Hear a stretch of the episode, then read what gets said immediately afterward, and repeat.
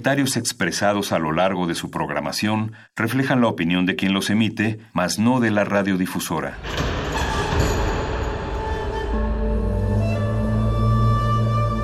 Un templo para la apreciación del ser mediante el sonido. mediante el sonido. Para nosotros. El sol sale durante la noche.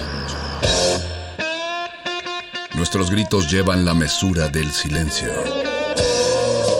Y el descontento está lleno de baile y risas. A todo, incluso a nosotros, nos resistimos. La universidad Ustedes y nosotros somos la Resistencia modulada.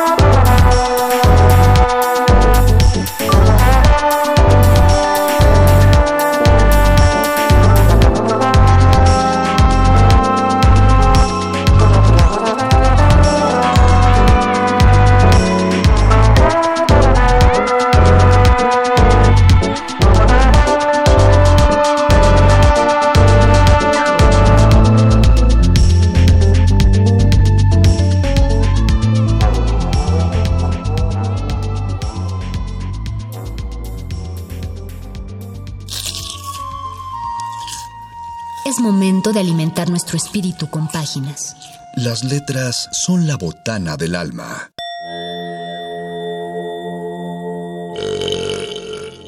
Recuerda la máxima. Los libros son como los tacos. Aún los malos son buenos. Muerde lenguas.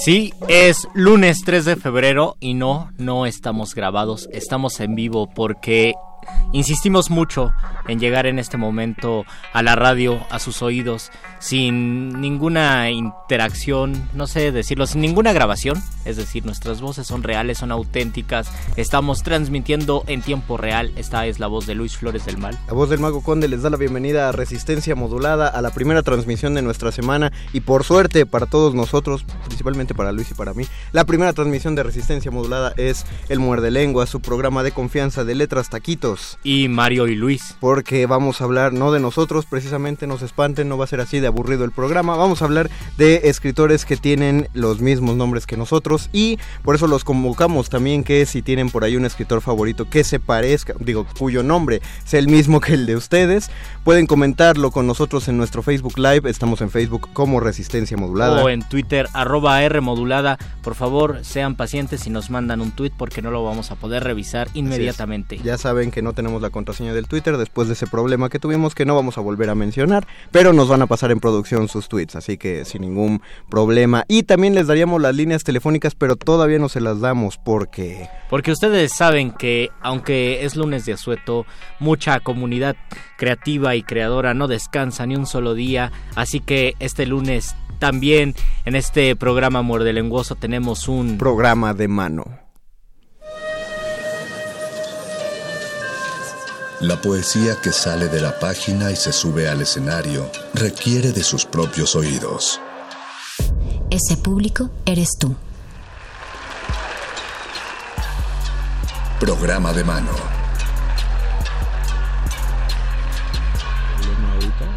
algo algo tiene aquí, entonces lo voy a voy a se va a volver retransmitirla. Bien, perfecto.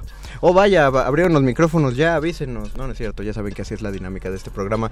Queremos presentarles esta vez, volvimos a poner nuestra alfombra roja, pedimos perdón a las dos entrevistas, tres entrevistas que tuvimos desde que inició el año hasta este momento, es que habíamos mandado la alfombra roja a la tintorería, pero esta vez sí pudo llegar, pudo ponerse a tiempo para recibir a nuestros invitados de esta noche. Quiero darle la bienvenida con mucho gusto de volver a ver a Lorena de la Parra y a Gustavo Beltrán. Bienvenidos muchachos a la cabina de FM en Radio UNAM. Muchísimas gracias. Gracias, Mario. Qué bueno que vinieron este día de Asueto, ya sé que no aplica para la gente que hace teatro, pero, pero ustedes vienen a hablarnos de un proyecto que ya está a 72, a menos de 72 horas, a 48 horas de, estrenar, y es Plat. Cuéntenos acerca de Plat.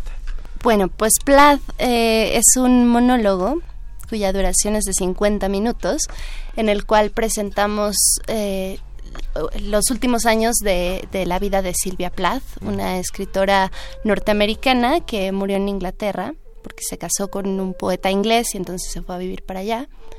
Y, es una indagación sobre los motivos que la llevaron al, suicidio, junto con la exploración de, ciertos temas como su posible trastorno bipolar, eh, en el cual va implicado el tema de la salud mental, eh, los la inequidad de género de ese momento, ¿no? De, que ella estaba muy subordinada a ser la esposa de un escritor cuando ella también era escritora, sin embargo su carrera por varias razones que presentamos en la obra pues no despegó más en ese momento y, pues esta, esta sensación de, de, un problema del que no podía escapar que, que la lleva al suicidio.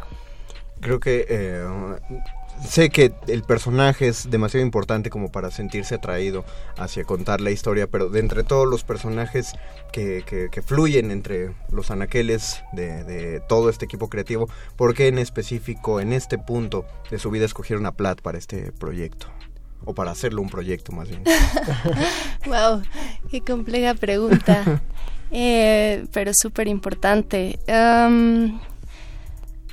pues pues eso, eh, Silvia Plath se, suicida a los 30 años, a los 30, sí, 30 me parece, entonces creo que era, era justo la década de consolidación de ella como escritora, ¿no? Eh, y sin embargo, pues tenía, ya tenía dos hijos, entonces tenía como que, mediar entre su carrera y su familia y, creo justamente que ahora en este momento que ya llegamos a los 30 pues esa pregunta está eso de manera personal pero de, de, manera general se me hace un tema muy importante hoy en día que, que justamente la voz de las mujeres está siendo escuchada cada vez más. Y creo que hay que revalorar escritoras también y artistas de todas épocas. Porque finalmente por más que se esté dando la difusión no hay sigue sin ser suficiente no todavía. Claro. Y el otro tema pues es la, la salud mental que también es un tema muy tabú y que hay que abordar y hay que hablar y hay que sacarlo a la luz para, para que justamente no pues no siga siendo motivo de vergüenza o cambiar la dinámica con la que interactuamos con eso. Ok, eh, ¿desde cuándo llevan trabajando este proyecto? Pues prácticamente desde principios de año. Bueno, a finales del año pasado ah, empezamos a Yo dije, órale, 31 días ¿eh? el proyecto. Con el proyecto llevamos alrededor de tres meses, me parece. Pero ya de ensayos este, intensos, eh, pues lo que llevamos del año. Órale, órale. Eh, le, han metido entonces el turbo en esto, porque ya tenían la temporada cuando empezaron el proyecto. Sí, justo inició un poco a propósito de, de la temporada del hormiguero, que abrieron una una convocatoria y Lorena escribió el texto pues exprofeso para ese espacio porque porque tiene la peculiaridad de que se desarrolla dentro de un baño todo todo este drama. Entonces Lorena que es además de la actriz eh, es la, dramaturga y escribió toda la pieza para que sucediera dentro del baño.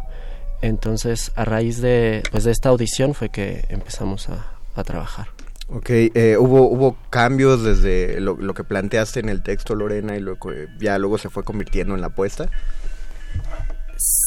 Sí, muchos. sí, creo que es lo, lo bueno de haber escrito yo el texto, es que no hay que respetar a ningún, ningún dramaturgo. este, igual en ensayo de pronto cambio palabras y chin, no soy tan disciplinada como lo sería con, con otro autor. Bueno, naturalidad, ¿no? sí. Pero sí, sí se ha ido adaptando a, las necesidades del espacio, a las necesidades de la agilidad con la que queremos contar la historia, a la propia teatralidad y al mismo tiempo al realismo que nos permite tener este, este espacio tan íntimo como es un baño. Eh, ¿Está representado el baño en escena, escenográficamente? ¿Está sugerido? ¿Cómo es la propuesta este, estética? Pues tal cual es el baño. No, no sé si, bueno, para los espectadores que no, no ubican el, el hormiguero, esta es una, una casa adaptada como un foro, entonces los distintos habitaciones eh, son usados como foros alternativos y uno de ellos es el baño tal cual de, esta casa, que es muy amplio, entonces da, da esa oportunidad de, jugar escénicamente y de tener espectadores dentro de él.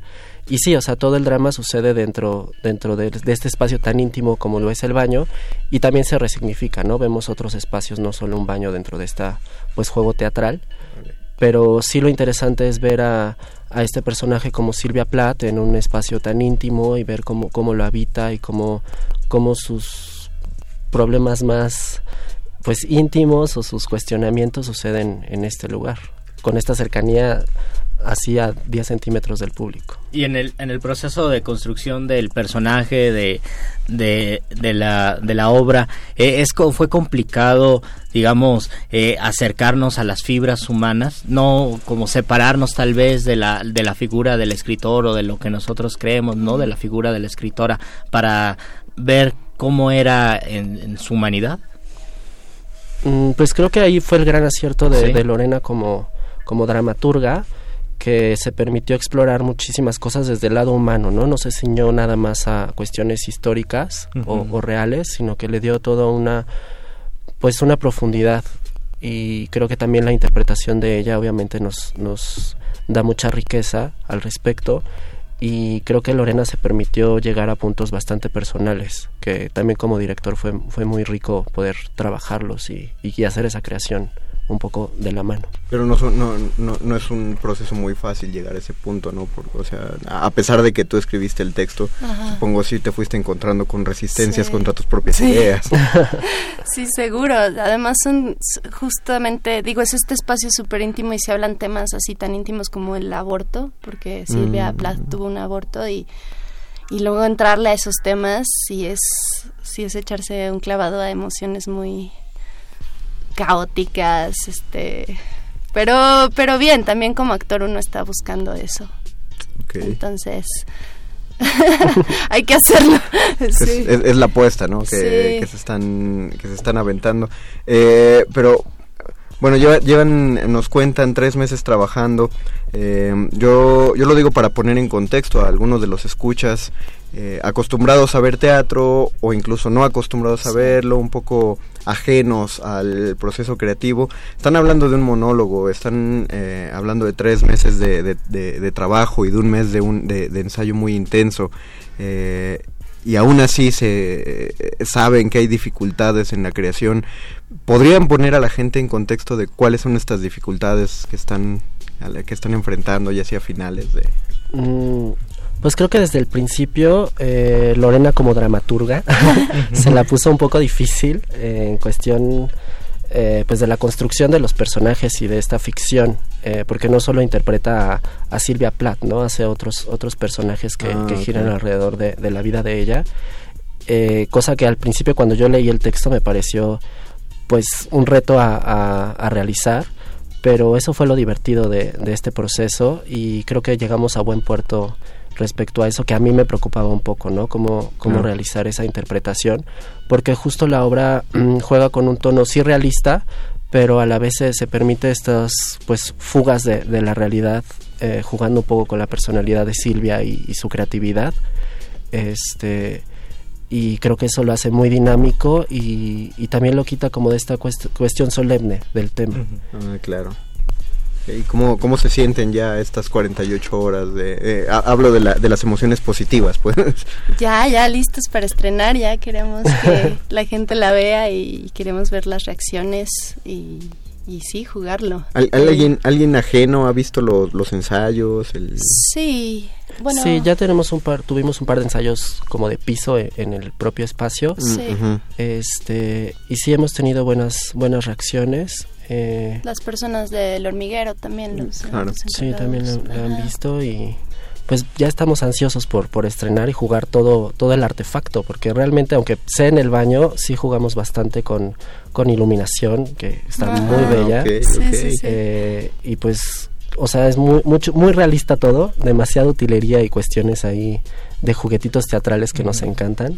este, entonces está muy divertido, ya queremos ver todo el, el bebé nacido. cuántas personas caben en el foro?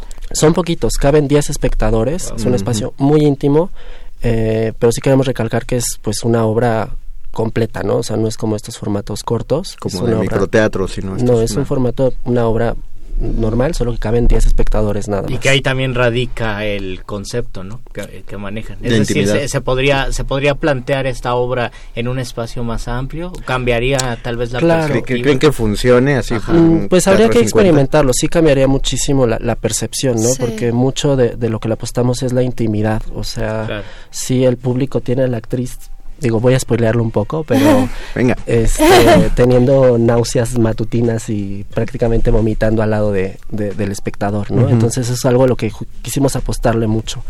Pero pues no descarto en un futuro si llevarlo como a un foro más pues amplio, este, pero ahorita estamos encantados de estar en este espacio y jugándolo así.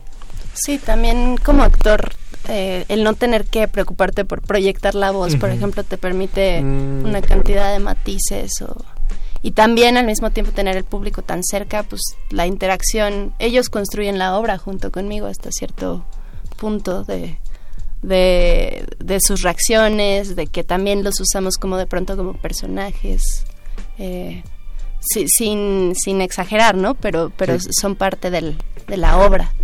Claro, esto, eh, eh, eh, esto que planteas de, de, los microgestos y los matices de, de voz más bajos. Es, como si tuvieran, como si estuvieran interactuando con, un, con una película, porque el, cine permite ese tipo de zooms, ¿no? Que, sí, sí, que seguramente en un formato con 10 espectadores uno los puede hacer. Exacto, exacto. Justamente el, el, iluminador con el que trabajamos es eh, fotógrafo de cine y eso, eso buscábamos de, algún modo hacer una puesta en escena que te permita ese, mm, esa profundidad a la que el cine puede llegar.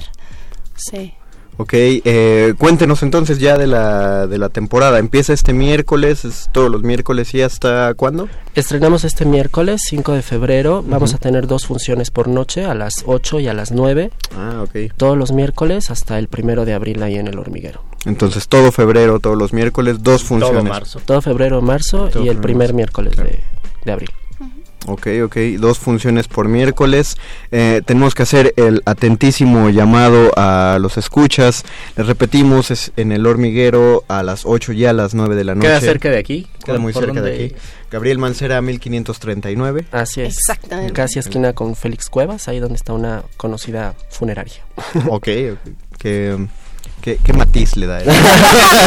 Sí, apunte a-. Sí. Muy oportuno. Mi- miércoles a las 8 y a las 9 de la noche. Eh, ¿Hay alguna manera de hacer una, una compra previa como en línea de boletos justamente Sí. por esta cuestión de, de los 10 espectadores? Sí, está el servicio de Boletópolis, en donde pueden comprar su boleto con la antelación que ustedes quieran. Si, si ustedes no, no eh, topan este sistema en internet, ustedes entran a boletopolis.com, ahí hay un buscador y si ustedes escriben el nombre de, de una obra, les, les salen todos los horarios y ustedes pueden comprar para un día y un horario en específico su boleto con anticipación eh, mediante tarjeta y se los envían a, a su correo, lo pueden descargar. En este caso solo busquen PLAT, para quien no ubique cómo se escribe, lleva una H al final. TH. Ajá. TH. sí. Exacto.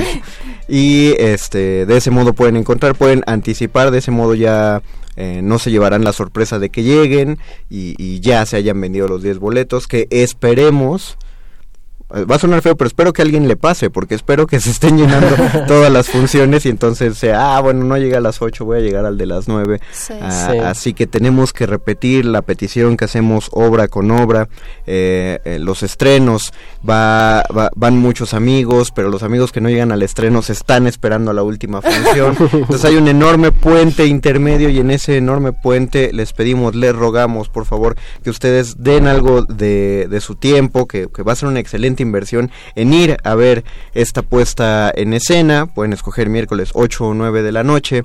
Eh, es, un, es un lugar bastante céntrico. Aquí Gabriel, Sa- eh, Gabriel Mancera se puede llegar de muchas maneras. Entonces recuerden por favor que si ya sabemos que la Secretaría de Cultura no está apoyando debidamente estas cosas, sí, Secretaría, te lo vamos a repetir cada programa que podemos. Sí. Ya paga. Ya paga, por favor. Nosotros, eh, los espectadores, la gente que estamos alrededor de los teatros, somos los que sí podemos hacer estas aportaciones siendo espectadores. Y aún así, y aún así, de que uno vive a, a- raíz de la taquilla y de lo que la y gente siempre los invitamos a que vayan y a que asistan por su cuenta y a que inviten a muchas personas que lo recomienden, sobre todo que recomienden después de ir, que recomienden una obra para que todos sus compañeros vayan.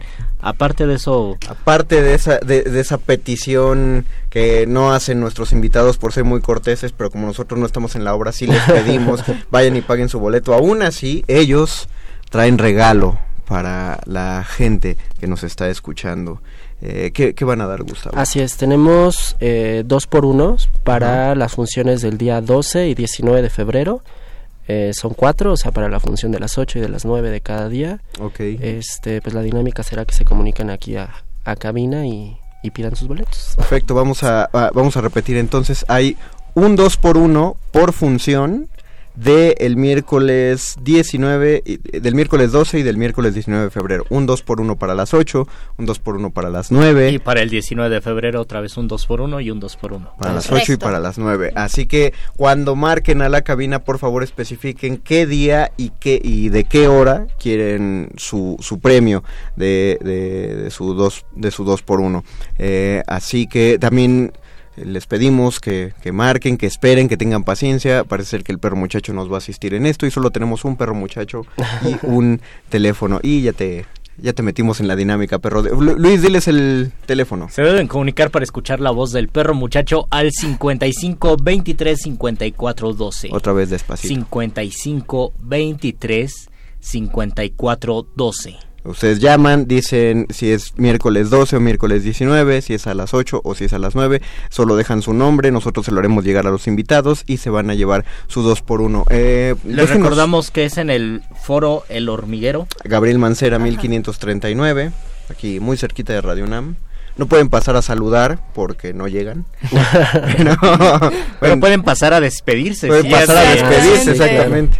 Eh, cuéntenos de, déjenos las redes sociales para que la gente los busque. Claro que sí. En Facebook e Instagram, bueno, tenemos la- las redes sociales de Nuna Teatro. Nuna Teatro Contemporáneo en, en Facebook, Instagram. Tenemos también las redes de Plath Teatro. Plat Sí. Teatro. Ajá. Y nada más. Pues básicamente esas, ahí pueden encontrar toda la información y las ligas igual a Boletopolis para que consigan sus boletos. Cuando busquen Nuna Teatro, eh, se escribe así como suena, Nuna, eh, búsquenlo, está, están en Instagram, están en Facebook para que estén al pendiente de las producciones y si quieren específico de esta obra, Plat... Teatro. Plat Teatro. Ok. Eh, ¿Algo más que quieran agregar, muchachos? Pues nada, que los esperamos y van a vivir una experiencia muy peculiar. Ya verán. No se van a arrepentir. pues muchas gracias, Gustavo, Lorena, qué bueno que vinieron aquí. Eh, les deseamos toda la popó del mundo en esta temporada y pues ojalá cuando salga salga otro proyecto de Nuna, pues aquí tienen un espacio ¿va? disponible para lo que pueda abonarse. Muchas gracias por venir. Muchas gracias. Y pues vamos a escuchar una rolita que nos recomienda eh, nuestro Beto, que si regresamos a este Muerde Lenguas de Letras Taquitos. Y él y yo.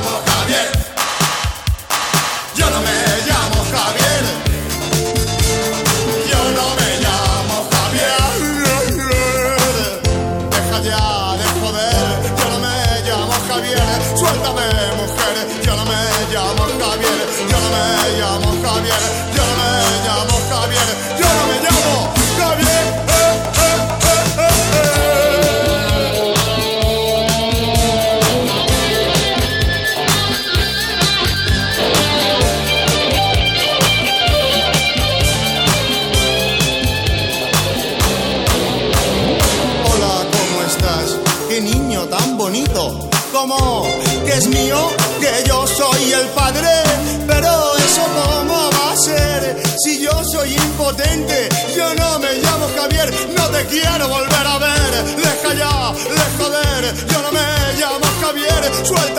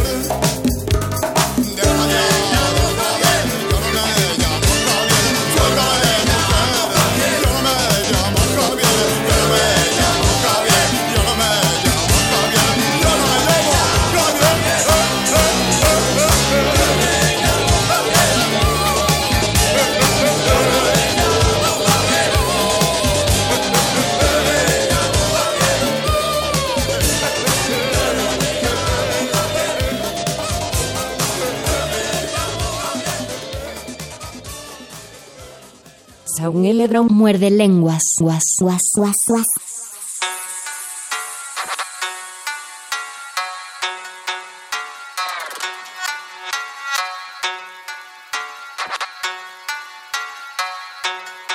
Entonces los micrófonos no quieren no quieren funcionar ni los audífonos porque te- ni la conexión a exigen exigen su descanso. No nos habíamos conectado a internet simplemente No jalaba. porque no jala no jala el internet de aquí de Está de la computadora es que local. el internet dijo, la compu dijo que es anticonstitucional que la hagamos trabajar. Entonces en este día. tuvimos que improvisar y ponerlo en la en, el- en mi celular. Vea- vean vamos a ver vean eso, si se meten a Facebook Resistencia Modulada y ven el Facebook Live, ya se cayó.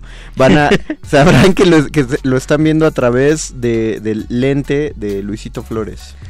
Nos vamos Hola. a ver como a la mitad. Podemos hacer el sketch de Estamos perdidas.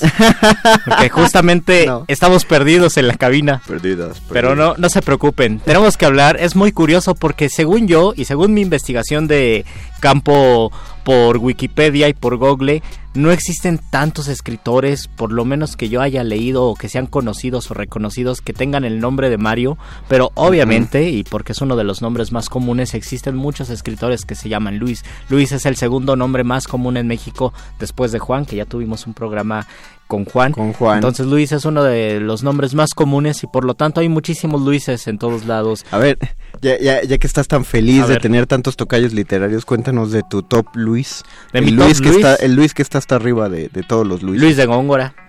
Ah, muy bien. Definitivamente Luis de Góngora y en segundo lugar Jorge Luis Borges. Ya en tercer lugar yo creo que se lo discuten eh, varios escritores. No sé, no sé exactamente quiénes, pero sí. Luis de Góngora, primer lugar. Creo que ni siquiera es un top de Luises, es un top de poetas y un top de escritores. Eh, es un, es un escritor maravilloso y es un poeta maravilloso que vale la pena leerlo, sobre todo porque no es una poesía sencilla o no es una poesía que nosotros vamos a entender eh, de manera fácil, pero también en eso radica lo, lo maravilloso del poeta, que es que nos está hablando en un español, que es el español que usamos y al mismo tiempo es un español completamente distinto. Entonces este sentimiento de extrañeza cuando estás escuchando algo que se supone que es español, no, no confundan porque también ese sentimiento ocurre cuando ayer escuchamos a Bad Bunny que decimos no entendemos nada, ¿no? Y eso que somos hispanohablantes. Aquí sí se comparten los códigos, se comparten las palabras, sabemos que está diciendo algo, tenemos noción de su sintaxis y, y de su gramática, pero lo que el contenido, el contenido del discurso es muy complicado eh, analizarlo, pero también de allí es que nos cause muchísima curiosidad y muchísimo muchísimo interés al momento de leerlo. No sé si a ustedes les pasaba de niños que escuchaban a alguien hablando en otro idioma. A mí me fascinaba escuchar a alguien hablando en otro idioma porque simplemente pensar en que eran códigos distintos y era una sonoridad distinta me atraía y creo que por eso también me atrajo la poesía. Porque aunque era un discurso en español, estaba escrito de otra manera y tenía otras reglas y otras cualidades y otras capacidades que llaman la atención. Y eso es Luis de Góngora además de que tiene dos grandes libros y ahí sí qué triste que no haya existido el Fonca o algo así en España porque él tenía el proyecto de escribir cuatro grandes poemas que iban a ser las soledades la primera la segunda la tercera y la cuarta Llegó hasta la segunda y de hecho la segunda no la terminó y son poemas muy largos y son poemas más o menos que nacieron en el periodo, en la década donde nació Don Quijote de la Mancha. Entonces es muy curioso porque si ustedes leen el Quijote, salvo algunas palabras que ya no conocemos, se entiende perfectamente y es un libro cómico, es un Ey. libro para reír, pero su contraparte, que son las soledades, es un libro completamente distinto y también es muy interesante cómo en ese periodo pudo existir la capacidad de escribir un libro, ¿no? Cómico, eh, haciendo una crítica desde lo cómico que es el Quijote y otro libro haciendo una crítica desde un lenguaje erudito que son las soledades de Góngora. Pero eh, ahorita que mencionaste, fue un bonito, un ejemplo bien bonito el que pusiste de, de escuchar a alguien hablar en otro idioma como niño. Pero a mí me llamaba la atención escuchar a adultos hablar Ah, siendo yo niño, porque no sé, todavía me causa, es, es una curiosidad que me da mucha ansiedad porque solo, la- solo me pasa si eh, escuchar a dos ingenieros hablar apasionadamente de su sí. materia, es decir, escuchar a personas donde entiendes las palabras que se están diciendo, pero no entiendes el fondo o el, o el significado, como si funcionaran a una dimensión muy distinta de la tuya. Creo que es la cuestión que pasa con Góngora, Sí, porque eh, me causa mucha curiosidad pensar de qué manera eh, o qué estaba pasando por su cabeza cuando escribe Las Soledades, porque la dificultad, la complejidad de, en particular de este, de este poemota es el hecho de tomar en algunos casos tres ideas y sintetizarlas en, en, en un verso. Eh, eh, es que esa es la cuestión, no, no estoy haciendo tanto, no, no pasa así todo el poema, pero hay versos donde una, una sola frase, eh, esa sola línea está haciendo referencia a tres cosas distintas. y, aparte lo está haciendo con, dentro de estructuras poéticas, ¿no? Que cuánto tardó, lo hacía con mucha lentitud, o el tipo era tan brillante y tan genial en su día a día que solamente tenía que escribirlo ponerle un poquito de orden y, se los aventó relativamente rápido y quizás solo corrigió. Además de que tenía una gran capacidad, como todos los escritores de los siglos de oro, de análisis e, y de síntesis y de economía del lenguaje, muchas veces eh, aprendida por el rigor de, estudiar latín, aunque muchos ya no lo hablaban, sí habían estudiado latín y el latín es un idioma completamente sintético. Un poema de Horacio, por ejemplo, en, son cinco palabras en latín y en español te salen ocho, nueve palabras, porque es un, una lengua que va juntando palabras, va juntando conceptos y esto lo vuelve muy sintético y esta capacidad de síntesis también la logra Góngora. Por eso es de mis escritores favoritos. seguramente debe haber alguien antes de Góngora que algún Luis famoso, eh, bueno, algún Luis escritor famoso, pero yo no sé cuál sería. pero debe haber muchos, debe haber en la Edad Media y debe haber...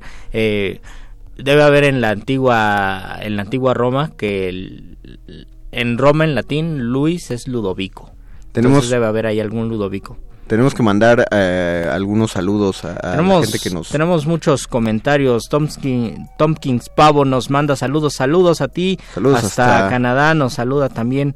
Eh, ah, nos dice Tomkins Pavo. ¿Qué pasó? Yo siempre lo sigo. Muchas gracias por seguirnos y muchas gracias por estar aquí. Disculpa la transmisión, pero es que no tenemos computadora. Por eso... El celular de Luisito se está rifando. Fabs Llamas nos dice, hola, hola Fabs. Saludos, muerde lenguas, dice Inés Alicia, saludos. Y también nos dice Luis Flores, sale Ánimo Muerde Lenguas, Diego Colorado, saludos, saludos, también a ti. Y Ubalio Lupus nos dice desde Mexicali, compas, saludos hasta Mexicali, qué bueno que nos escuchas allá, ¿qué horas son allá? Debe ser este Creo que es antes, ¿no? Mexicali. es el pasado. Ajá. Mexicali es antes. Mexicali es antes. Sí. según yo sí vamos de izquierda a derecha, ¿no? Sí. algo así, las 20 para las 8. Dinos qué, dinos qué horas son allá. Cuéntenos, eh, quienes ya nos escribieron y quienes nos oyen, si ubican a un escritor, si han leído también, digo, puede que lo ubiquen y no lo hayan leído, un escritor que se llama igual que ustedes, cómo lidian con esto continuamente. Dices, dijiste bien Luisito al principio del programa, hay pocos, pocos escritores eh, de nombre Mario, pero los tres que, que, yo ubico creo que son excelentes ejemplos, o sea, está eh, Mario Vargas Llosa, que sí tiene sus en la actualidad ya tiene ya tiene sus bemoles. Que, es un que es un escritor polémico. Es, el, es el Enrique Guzmán del mundo de los escritores. sí, o más bien ya Enrique Guzmán se está volviendo el Vargas Llosa, del mundo de, la música. Del, mundo del espectáculo. Pero en, en, cuestión de estilo, de rigor, de disciplina literaria, Mario Vargas Llosa sí es un gran ejemplo de novelista que tiene muchísima disciplina. Eh, eh, tiene eh, es una es una cosa que solo que, te ocurre cuando lees a estos escritores por primera vez, sobre todo. Tú sabes que todo mundo menciona y dices, bueno, pero ¿cuál, será el ruido que le hacen a, a, estos escritores? Porque eh, estoy pensando en alguien que quizá nunca ha leído a García Márquez, ¿no? Eh, que nunca ha leído a, a, Rulfo o a Reola, y la primera vez que se dan una zambullida a los textos, eh, hay esta sensación como de eh, estoy disfrutando demasiado esta lectura por por una razón que no puedo explicar, probablemente sea el dinamismo de la escritura o porque la idea se siente eh, real desde la primera página que estoy leyendo. Lamentablemente a pesar de, de los contras que, que 90% de la población pueda tener con las ideas de Vargas Llosa, eso es algo que, que, ocurre con su lectura, ¿no? Hasta te dan ganas de, insultarlo porque dices, maldita sea, lo está haciendo muy bien. Y lo habíamos discutido la semana pasada cuando hablábamos de los personajes y de la capacidad que el lector tiene al momento de creer en los personajes y el autor de crear esos personajes, que no es nada no es nada fácil si pensamos en un personaje abstracto, es decir, si ustedes van a hablar de una monja, por ejemplo, en un cuento y esa monja va a ser la personaje y ustedes no tienen el contexto, va a ser muy complicado escribir de esa monja. Tienen que eh, forzosamente o muy recomendablemente buscar los atributos de una persona que crean que pueda tener el estereotipo de una monja o incluso una monja real. En, actuación hay un, un, dicho que es casi un salmo, que dicen, si no lo vives, eh, recréalo. ¿No? Eh, es decir, si van a escribir, si a alguien se le ocurre una novela a, propósito de una monja o tiene una idea y quiere que sea una monja el personaje, no necesariamente tienen que meterse a un convento o entrevistarse con una monja para que esa monja sea creíble. Pueden tomar eh, los abstractos universales para construir la historia alrededor. Eh, la monja está enclaustrada, tiene que seguir un estricto código moral que probablemente, con el que probablemente no esté de acuerdo, pero de alguna manera también te me romper, ¿no? Entonces cualquier persona que haya crecido... Eh, eh, o, cualquier mujer más bien, si ahí sí habría que ser más específico, que haya crecido en un ambiente muy conservador, donde, donde ve que está eh, constreñida por ideas de sus padres, que no quiere, no quiere ir en contra de ellos, pero al mismo tiempo sabe que debería, tiene, tiene una idea muy, muy clara de cómo, cómo hacer este, cómo escribir una monja. Eh, me voy a salir un poco mucho del tema.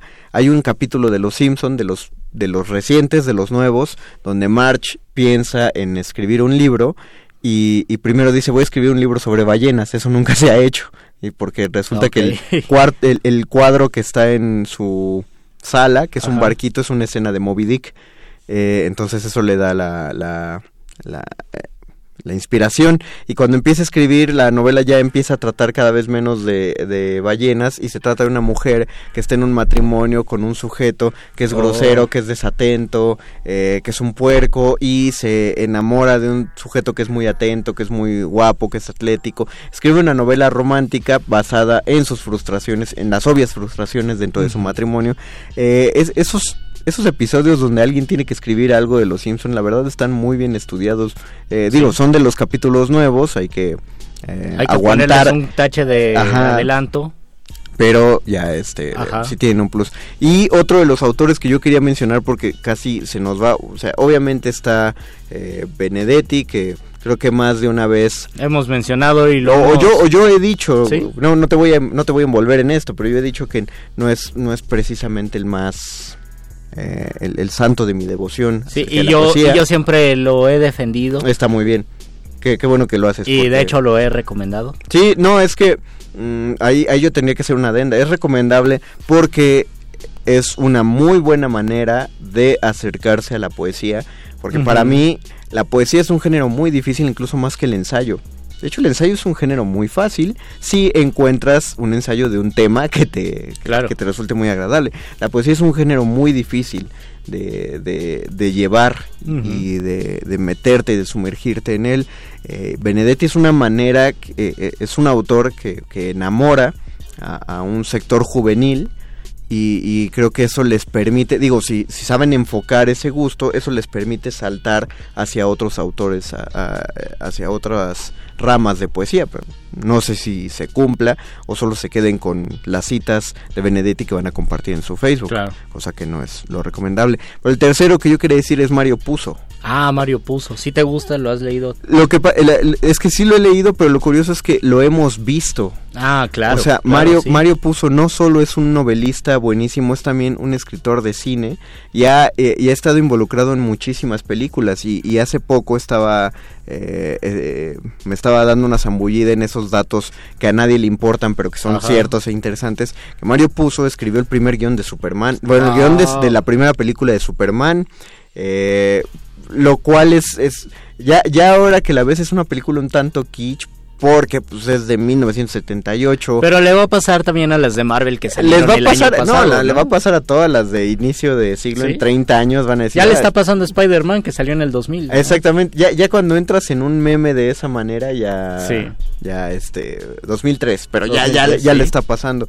Eh, pero sí, o sea, eh, y, dando y, y si ustedes buscan en IMDb, en el Internet Movie Database, la, el nombre de Mario Puzo, les van a salir una cantidad eh, muy grande de, de guiones de películas que ustedes van a decir, oye, yo lo vi y, y resulta que me gustó la película. No voy a decir que todas son joyas de la cinematografía, pero sí son, eh, sí son películas que cuando menos disfrutaste y, y creo que esa es una variedad muy curiosa de un escritor eh, y, y va a entrar en el debate de la actualidad. Hay muchos eh, muchos intelectuales que por más que aprecien el cine y las imágenes, siguen pensando que el cine, más que una, un arte, más que ser el séptimo arte, es una mezcla de otras artes y por lo tanto no es un arte completamente puro.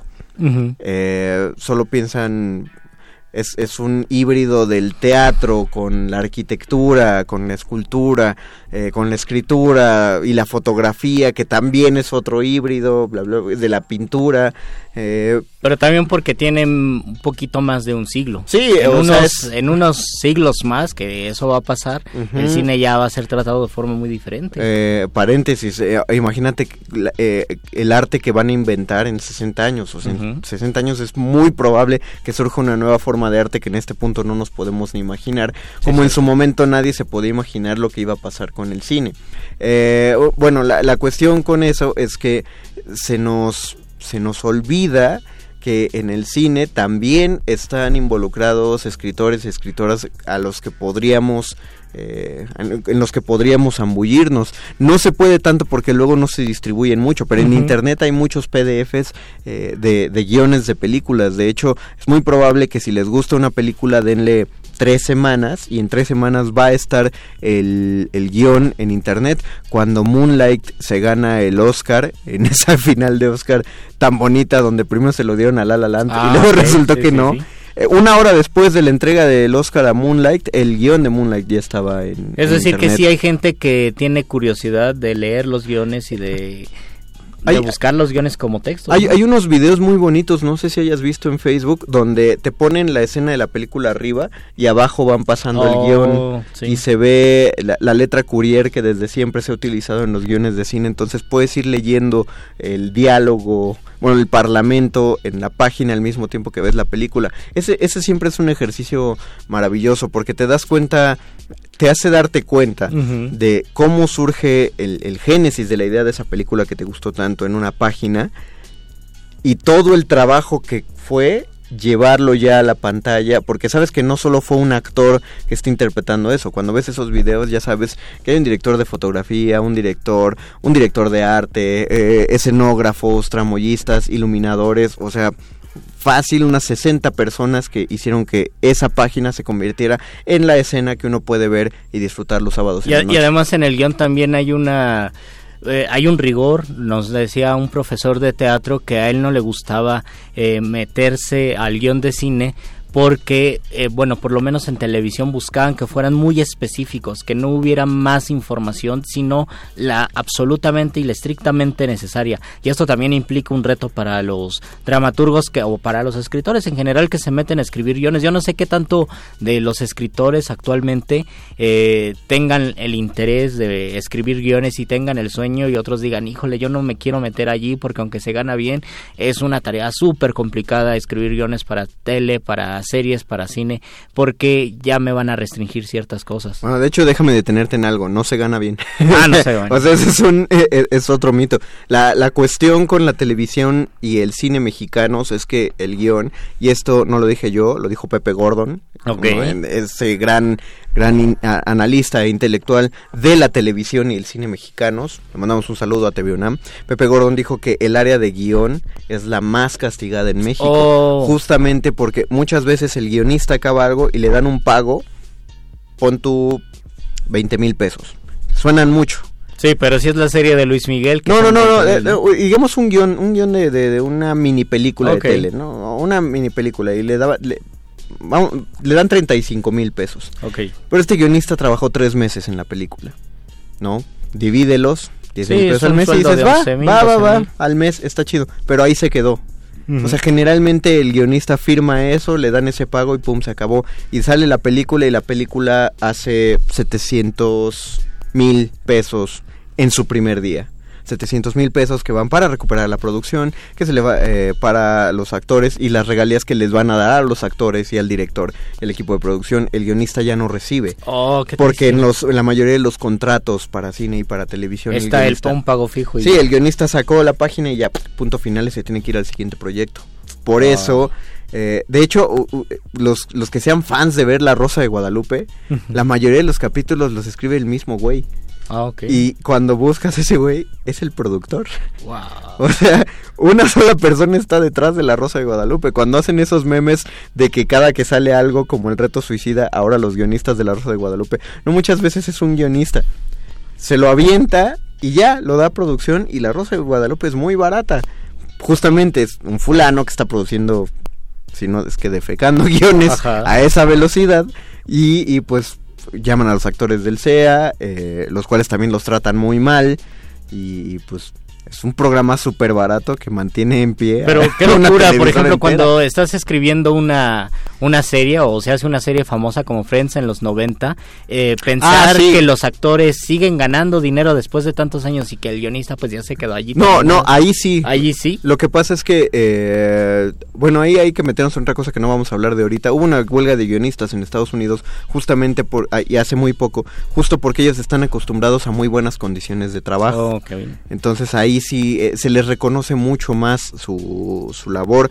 Eh, por algo también existe Oscar a mejor guion, ¿no? Eh, ahí, ahí son unas condiciones de trabajo muy distintas a las que se tienen aquí. O sea, lo, lo difícil es ser guionista en México. Con lo que, con, todo esto era no para decirles que no escriban guion, más bien todo lo contrario, que es muy interesante lo que tú planteabas, el querer escribir un guion por escribirlo. Ah, ya. Del mismo modo que, sí, cuando uno escribe una obra de teatro, eh, es, eh, hay un paso más que si escribieras un poemario o una novela. Obviamente si escribes un poemario, una novela, un ensayo, quieres o publicarlo es una posibilidad, un premio es otra, pero definitivamente quieres que se lea. Cuando escribes teatro, aparte de que quieres que se lea, sobre todo lo ideal, que se produzca. Lo ideal sería que alguien lo montara. Es lo ideal, no siempre pasa. A veces escribes una obra exprofeso para montaje, como, como Lorena de la Parra hizo, ¿no? Ahorita en, que, estuvo aquí en cabina.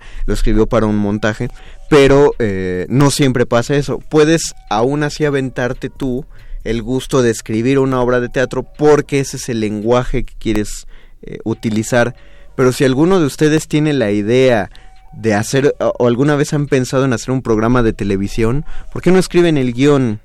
Aunque el programa no se produzca. Si ustedes escriben, eh, ustedes dicen, yo creo, yo haría un muy buen programa de televisión y escriben un guion y se lo dan a leer a sus amigos, al, el hecho de tener las acotaciones y las acotaciones de cámara y todo eso, puede hacer que la gente construya el programa de televisión en su cabeza. Digo, sería lo más cercano y más barato que podrían hacer para hacer sus propios programas de televisión. Más bien, a lo que yo a lo que iba esto es, no se esperen si quieren aventarse a ese experimento, no se esperen a que alguien se los vaya a pagar, porque es muy difícil.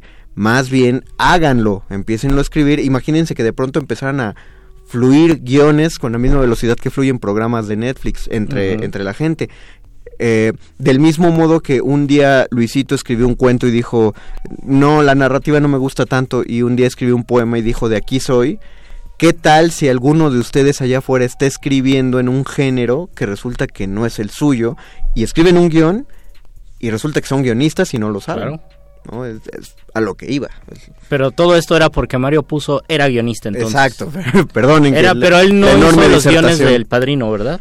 No, los revisó, pero no los hizo. Él hizo la novela. Y, tal, y también tal vez sea uno de los escritores más importantes que saltaron del libro a la producción y al éxito de la producción, que ya después se, eh, se vio, se, se, reflejó con, no sé, El Señor de los Anillos o con Harry Potter, pero El Padrino es de los años 70, ¿no? Entonces, de los años 70. Entonces, eh, tener un éxito en ese momento a partir de un libro creo que es algo que no se había construido todavía y que se comenzaba a construir.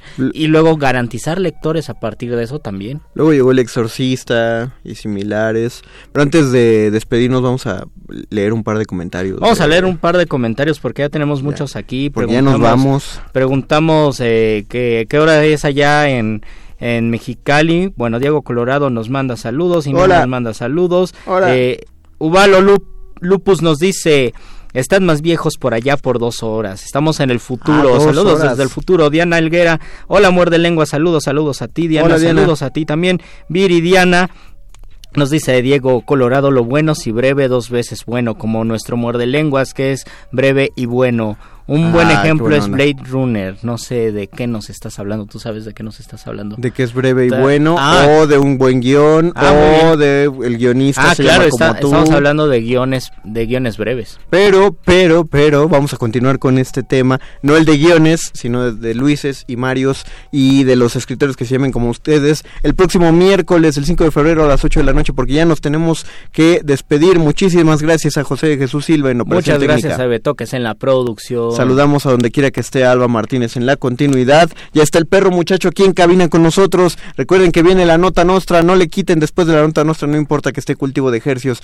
Quédense, todavía quedan dos horas de resistencia. Nosotros nos escuchamos el miércoles. Se despiden de los micrófonos. Luis Flores del Mal. Y el Mago Conde. Última enseñanza del día. El dinero no compra la felicidad. Pero compra libros y tacos. Y eso se le parece mucho. Medítalo. Escucha, escuchas. Resistencia modulada.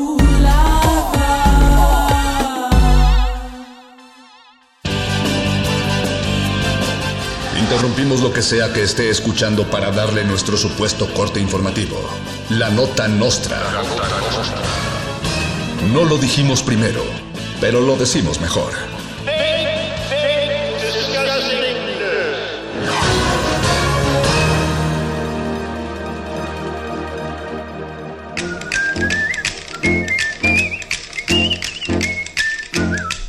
Bienvenidos a la Nota Nostra, el único noticiario que no se cree intelectual por no ver el Super Bowl.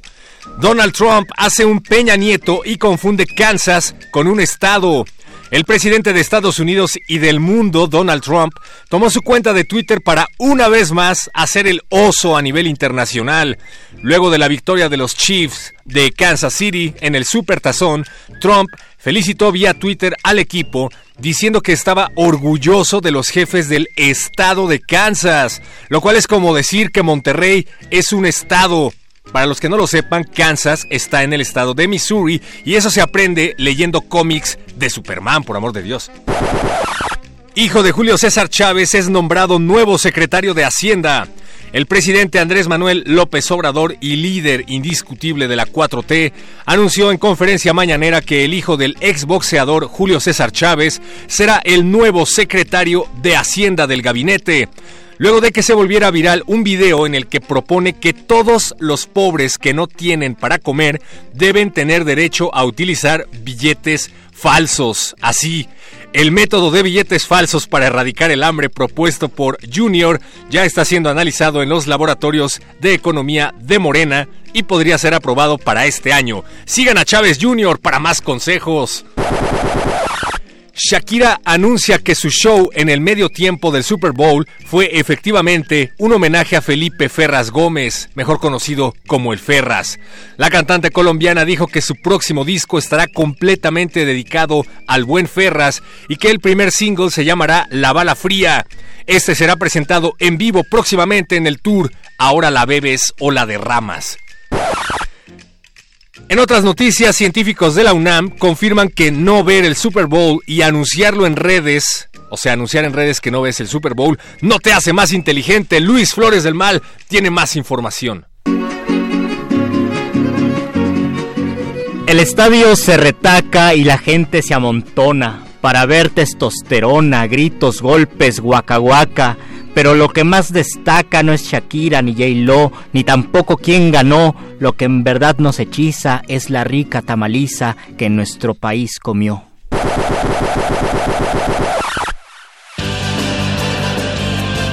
Estas fueron las noticias del día. Si no lo escuchó aquí, entonces fue en otra estación. ¡Maldito aparato! ¡Sé más gracioso!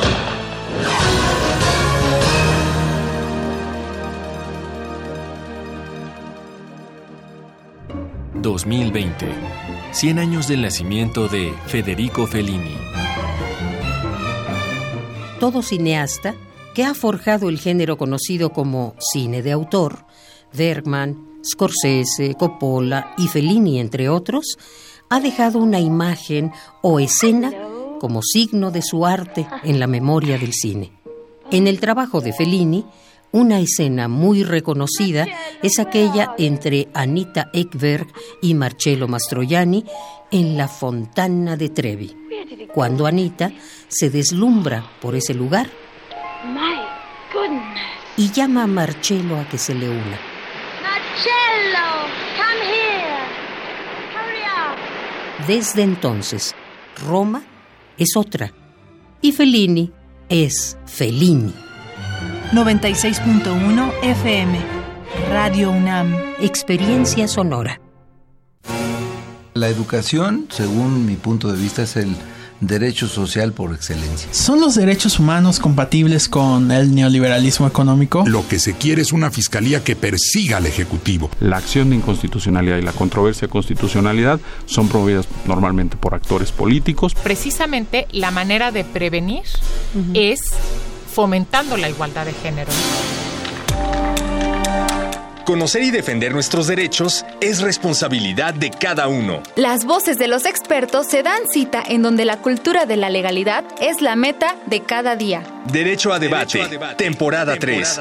Todos los martes a las 16 horas por el 96.1 de FM. Conduce Diego Guerrero. Te esperamos para continuar en la construcción del Estado de Derecho, porque en la cultura de la legalidad participamos todos. Radio UNAM, Experiencia Sonora.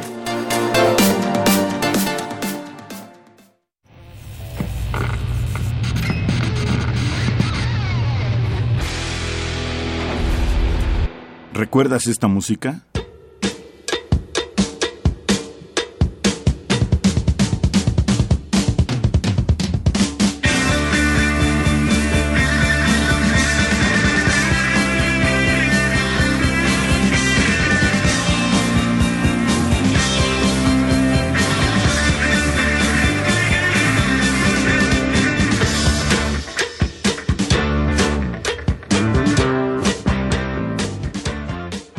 An American Band. Grand Funk, 1973. La revolución de la cultura juvenil cuando el rock dominaba el mundo. Todos los viernes a las 18.45 horas por esta frecuencia. 96.1 de FM. Radio UNAM, Experiencia Sonora.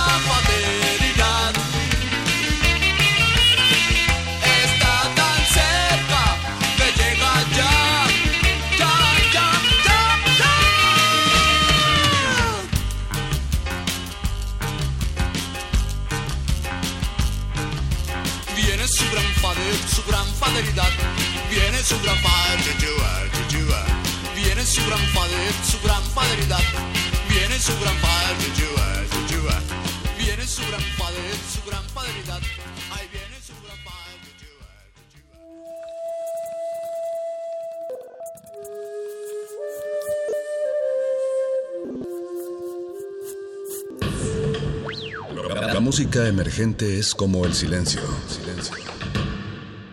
Presente a nuestro alrededor. Pero audible solo para quienes tienen disposición de escuchar. Como todos, en este campo de cultivo. Cultivo de ejercios.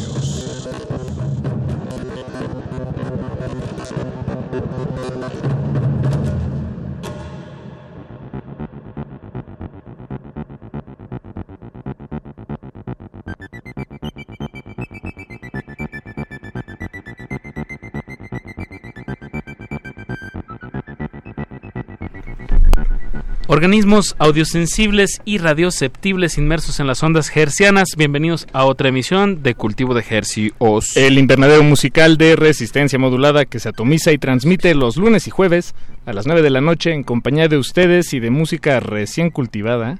Que hacemos llegar hasta sus oídos a través de la comodidad del 96.1 de FM XEN Radio UNAM. Salvajemente cultural, transmitiendo en vivo desde la colonia del Valle, aquí en la Ciudad de México, a todo.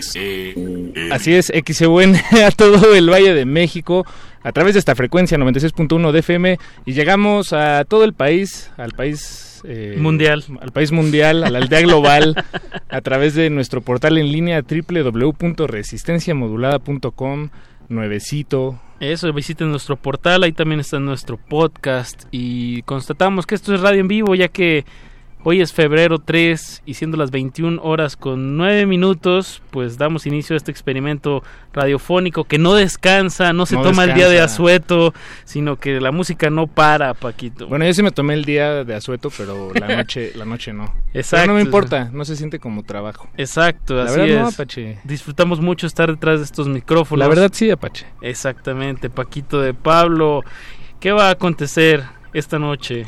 Pues la, la emisión pasada eh, tuvimos aquí a los camaradas de Maquiladora Studio que cumplieron cinco años. El viernes pasado fue una gran celebración y pudimos compartirles música de los proyectos que se, que se presentaron ahí, Belafonte Sensacional, eh, Luis Luis, Almaguer, Almaguer, Balgur.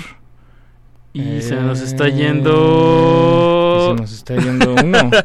Se Sí. nos está yendo Un uno. ref. Ah, un ref. Un ref, un ref. sueño. Y bueno, pues ahí pudimos enlazarnos con ellos, menos con Belafonte porque estaba ocupado. Estaba parecer, ensayando, estaba con su otra banda. Exacto. Y nos faltó poner una, un tema de un proyecto que también estuvo tocando ahí y siento que, que se lo debemos porque pues, Bien. Y aparte que es algo que no fuera, conocíamos. no lo conocíamos. Hay que invitarlo. Hay que invitarlo, se llama El Gil y tiene esta canción que se llama Comodinio Primero. Y la verdad yo creo que sí, eh, digamos, es, es una deuda que tenemos con nosotros mismos, en realidad, para, para que no quede nada ahí por sonar en el aire y por compartirlo.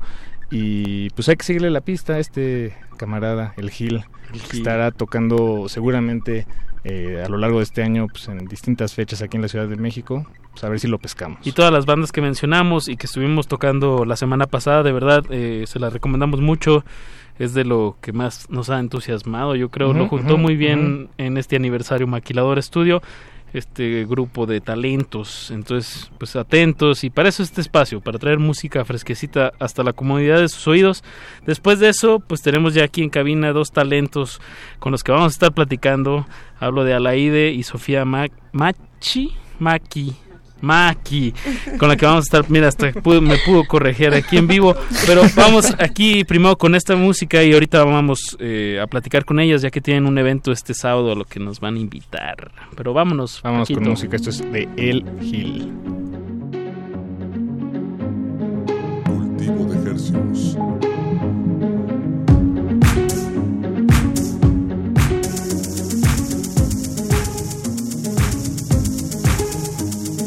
Aprovecho y echo de mi pecho que para estar satisfecho es claro que del dicho al hecho hay mucho trecho por cubrir y estoy consciente que mi mente nunca nada es suficiente.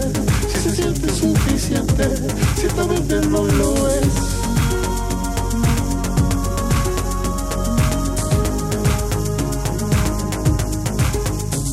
Pero es que esta detestable suerte me ha negado como siempre lo que es justo y se me debe, lo que ya se merece. Cuando sea que esté, el puño al aire, en un constante reclamar. Nadie sabe lo que tiene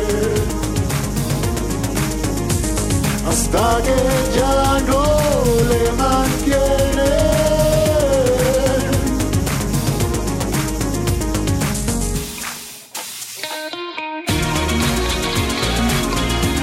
Donde sea que esté,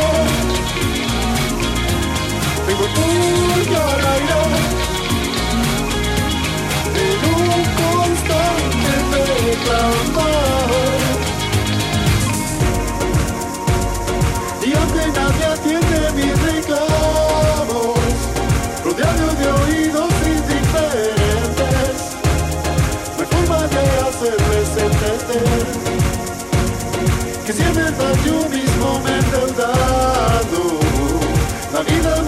Falló en no educarme bien Como rey, como al rey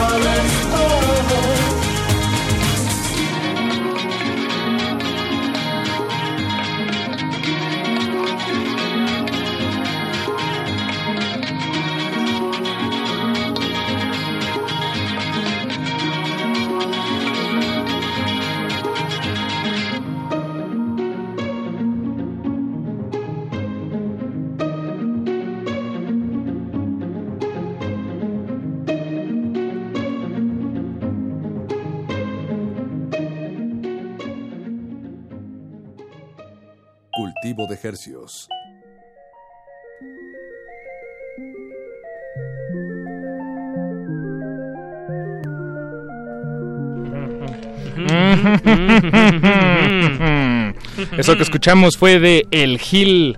El tema se llama Comodinio Primero. ¿Comodinio? Comodinio Primero. Ah, muy bien. Así como suena, Comodinio.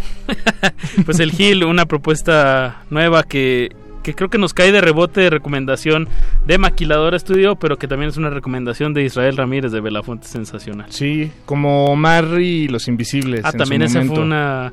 De verdad, de Belafonte, una una figura importante, activa y también como eh, en cuestión de recomendaciones, de repente también le toca curar eventos ahí en el, en el Alicia, bueno, tocadas completas con cinco o seis grupos Bandas, y ajá. de verdad me ha tocado ir un par y digo. Órale. Qué Sí, bien. pues es un, es un imán, es una especie de, de órbita, o más bien algunos de nosotros orbitamos ahí. Exacto. Y pues es muy padre, es muy bonito compartir, intercambiar. De esto se trata este espacio Cultivo de Ejercicios, ujú. Trabajar al en servicio de la comunidad. Y esta noche nos da mucho gusto tener aquí en cabina, a pesar de ser el día siguiente de, del Supertazón, este puente. Digo, cosas que en realidad a nosotros y al... al, al- ¿Cómo decirlo? ¿Tú crees en el touchdown, Paquito? Sí ¿Crees creo- en el sí- touchdown? sí creo en el touchdown. O sea, sí es algo que te significa. que No, te- no, que, que solo- tiene un valor. No, no. Bueno, no, sí, sí. Tal vez sí. Te pregunto así nomás. No, pues más bien me pregunto yo. Me lo- ahora me lo voy a estar preguntando seriamente. Me va a tomar unos cuantos días resolverlo. Pero bueno, aquí en cabina ya nos acompaña Sofía, Sofía Maki. Sofi Maki.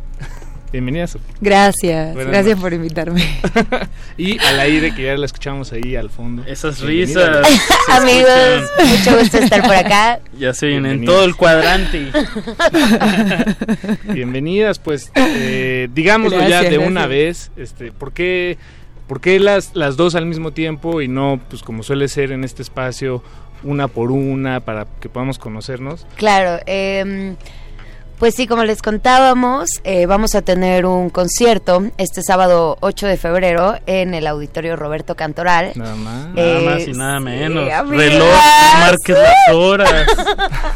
y nos estaremos presentando eh, Sofía Maki, Leiden y yo. Leiden hoy no pudo venir, pero vamos a hacer, pues el line somos las tres, pues cada quien con su proyecto, todas full band. Ah. Eh, y nada, va a estar México, bello. Argentina Y Cuba. y Cuba, México. ¿no? Cuba, ajá. Sí, Leiden nos acompañó Todo hace unos Latinoamérica años por ahí. acá. Eso, perfecto. Me parece un, un combo bastante ganador. Así es. Pero Venga. pues vámonos así disectando parte por parte este, este toquín. Eh, pues empezamos contigo, Alaide. Tú eres de aquí de la Ciudad de México, No, yo soy de Tepoztlán. de Tepos. Ah, qué padre. bueno, yo aquí, soy aquí tra- teposteca. tras amigas. Lomita. Ajá, aquí cerca, aquí, Aquí cerca. No, pues un Eh, lugar muy privilegiado. Y bueno, la verdad, conozco mucha gente que vive allá, pero pocas que. Alberto Candiani, Candiani, por ejemplo. nuestro colaborador aquí. Exacto, él vive allá y, y mucha gente vive allá y se viene a trabajar acá, pero ah, bueno, no me ha tocado conocer tanta gente que sí haya, haya nacido allá, ajá, exacto, y que Órale, Ajá. creciste allá. Sí, crecí allá mis Con primeros 11, 12 años. Siempre me dicen esto, ¿eh, Apache? Mm. Como que es raro conocer gente que creció ahí. Es más común como que la banda se vaya ya en Exacto, cierto punto huyendo, ¿no? de la a ciudad. crear o yo qué sé. Ah, exacto. Em, Tú nos veías llegar. yo les veía llegar los domingos y me escondía. Ah, me iba a la montaña. wow. Sí, Primeros 11 sí. añotes. Pues creo que está lindo, ¿no? Crecer fuera de la ciudad porque, bueno, a mí me tocó venir ya a estudiar música y creo que la aprecio pues con otros ojos. ¿Vives aquí ahora? Vivo acá, Ah. ajá, acá resido. Un poquito más cerca, más fácil. Un poquito más cerca, pues sí. ¿Tú, Sofi? Pero Cuéntanoslo todo. Ah, pero Cuéntanos pensé que era... Eh, No, era no, acaso. No, no, entonces vámonos a- al otro polo del mezclado, ya continente. fue. Ya, amiga. que yo fluya. vengo, un poco más al sur. Muchísimo más al sur. Muchísimo más al sur. Soy de Argentina, de Buenos Aires. Eh, y vivo acá hace cinco años, así que también tengo un pedacito de corazón mexa Ya aquí en la Ciudad de. México. ¿Qué te trajo la, la música, esta, la aventura musical? ¿O fueron eventos que no tenían nada que ver? Sí, en realidad yo no pensaba venirme a vivir realmente, o sea, eso fue algo que se fue dando ahí como que las sorpresas de la vida. Yo conseguí un trabajo para cantar en un bar, dos, tres meses, y me vine así de mapa, me voy el verano en Buenos Aires, que es de diciembre a marzo. Eh, me voy a cantar a México, a juntar unos pesos y me vuelvo, ¿no? Y la vida me fue llevando, llegué a León a vivir y me vine para acá Ciudad de México. Eh, a los seis meses entré a un taller de compositores, empecé a escribir porque yo siempre había cantado, pero no, no, escribía, no escribía tanto. De chiquita reescribía y después dejé de escribir muchísimos años. Entonces como que nada, me quedé. La vida me fue Res- llevando. reescribías, o sea, algunas melodías eh, famosas tú las reinterpretabas en, en- en- ¿Eso te refieres con reescribirlas? ¿Cómo reescribirlas? No, o sea, yo escribía de chiquita. Ah, ya, Ahí ya, ya. tenía mi cuaderno que escribía mis canciones muy profundas, te podrás imaginar. a los 6, 7 años. Ya. De hecho, hay una que me la acuerdo muy bien. Ese momento incómodo. de, ¿quién ¿Te- acuerdas de- un No, verso? no. Decía tipo, nos vamos al mar, un día de sol, y vamos a ver los peces nadar. Melódicamente es muy difícil. A jugar, a jugar, a reír, a reír. No sé, tenía como siete años. Guau, increíble. Parece una marcha. gracias, amigos. Es una marcha. Una marcha. Una marcha marina. Te sigue gustando el mar, eso no ha cambiado. Una marcha marina. hecho, Una ¿eh? marcha. Nos vamos al mar. Sí, sí, sí. Tienes una canción que sacaste este año que se llama Mar Adentro. entonces, Ajá, y bueno, tengo otra que se llama Junto al Mar. Exacto. Le gusta, le gusta. Me gusta el mar, me amo el mar. Sí, sí, sí. A la idea, manera de ping-pong, que parece que hiciste dando la dinámica. ¿Tú qué, qué recuerdo tienes musical de tu infancia? Así como algún primera apro- aproximación de creación eh, tuya Ah, de niña. Pues muy loco, o sea, mi, mi, mi familia en general es como clavada del arte y mi papá desde siempre tocaba y teníamos un millón de discos y, y él es productor cultural eh, e historiador de la UNAM, de hecho, ajá. Ah, Eh, de eh, y nada, pues siempre habían ahí músicos, era como súper semanal que, que fuera y tocara banda, ¿no? Eh, y banda increíble, desde guitarristas de flamenco, eh, algunos brasileiros, o sea, hermoso pues, y muy clavado y bello. Y no, a mí me tocó observar de niña, o sea, eh, de niña la verdad yo tenía otras ambiciones, me interesaban mucho los animales, yo entrenaba a mis perros. Ok. Co- Sí, no, no, o sea, yo observaba y amaba la música, pero fue hasta los 18 que, bueno, y, y- y me encantaba leer, ¿no? Pero fue hasta los 18 que yo empecé a escribir. Mm, y es lindo, o sea, siento que cuando has observado la música y observado el lenguaje y has recibido conscientemente eso, como Y que de el es- cerca. eh, y de cerca el escribir eh, y, to- y hasta tocar y cantar, crear, pues, eh, es como algo natural. Nice. Sí. ujú. Bien. No, no, no, me parece un momento Aprobado, aprobado, amiga. Pues, Diez puntos. Escuchemos a dónde pues Venga. desemboca un poco esto. Eh, ¿Qué ponemos primero? ¿Ponemos algo tuyo, Sofi, o de Alaide? Ustedes, es su programa, ustedes díganos. Pues de la ala, ¿no? Hay que... Ala. Contó su historia de Venga. Este, sacaste el año pasado, ¿no? El tema de... Saqué el año pasado juntos, fue mm, lo primero que saqué de este primer EP. Ok, ok. Pues la escuchamos y ahorita Venga. nos platicas un poco más detalles de esto. Para eso estamos aquí en este espacio. En Cultivo de Ejercios van a escuchar de Alaide juntos. No le cambie. Cultivo de ejercios.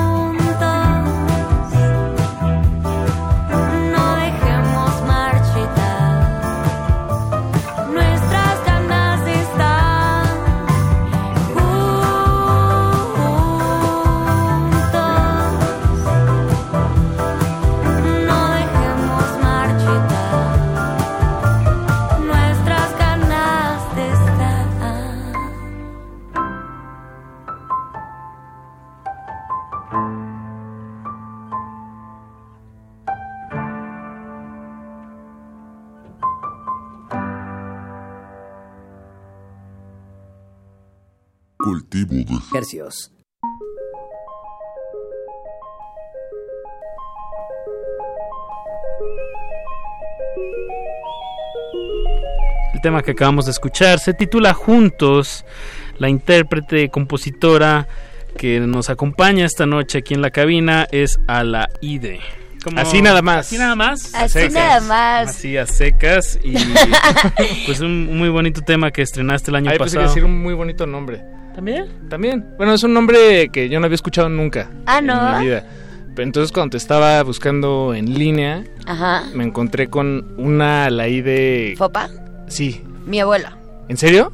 Sí, periodista Sí, sí. y poeta. ¿Pero fue tu abuela? Sí, fue mi abuela. Yo soy mitad guatemalteca. Ujú. Y me pusieron a Laide en, en honor a mi abuela Laide, eh, pues sí, desaparecida en el 80 en la guerrilla de Guatemala. Órale. Sí, estuve, o sea, me, me, me clavé un poco leyendo sobre tu abuela sin saber que era tu abuela. Sí. Me, me está sorprendiendo ahorita mucho eh, cómo se unen a puntos a veces sin, sin buscarlos. Órale. Totalmente. A mí me impresiona mucho eso, como em, la cosa con los ancestros, ¿no? Yo comúnmente, súper random, conozco gente y conecto con ellos y me hago su amiga o su colega o ambos y después me entero como que nuestros ancestros también habían conectado o, Sí. o que ya había leído a no sé Sus- quién. Los abuelos fueron amigos. o cosas así, ¿no? Exacto. Sí, está loco. ¿Te, te ha tocado ir a Guatemala? A la ida? Em, ay, sí.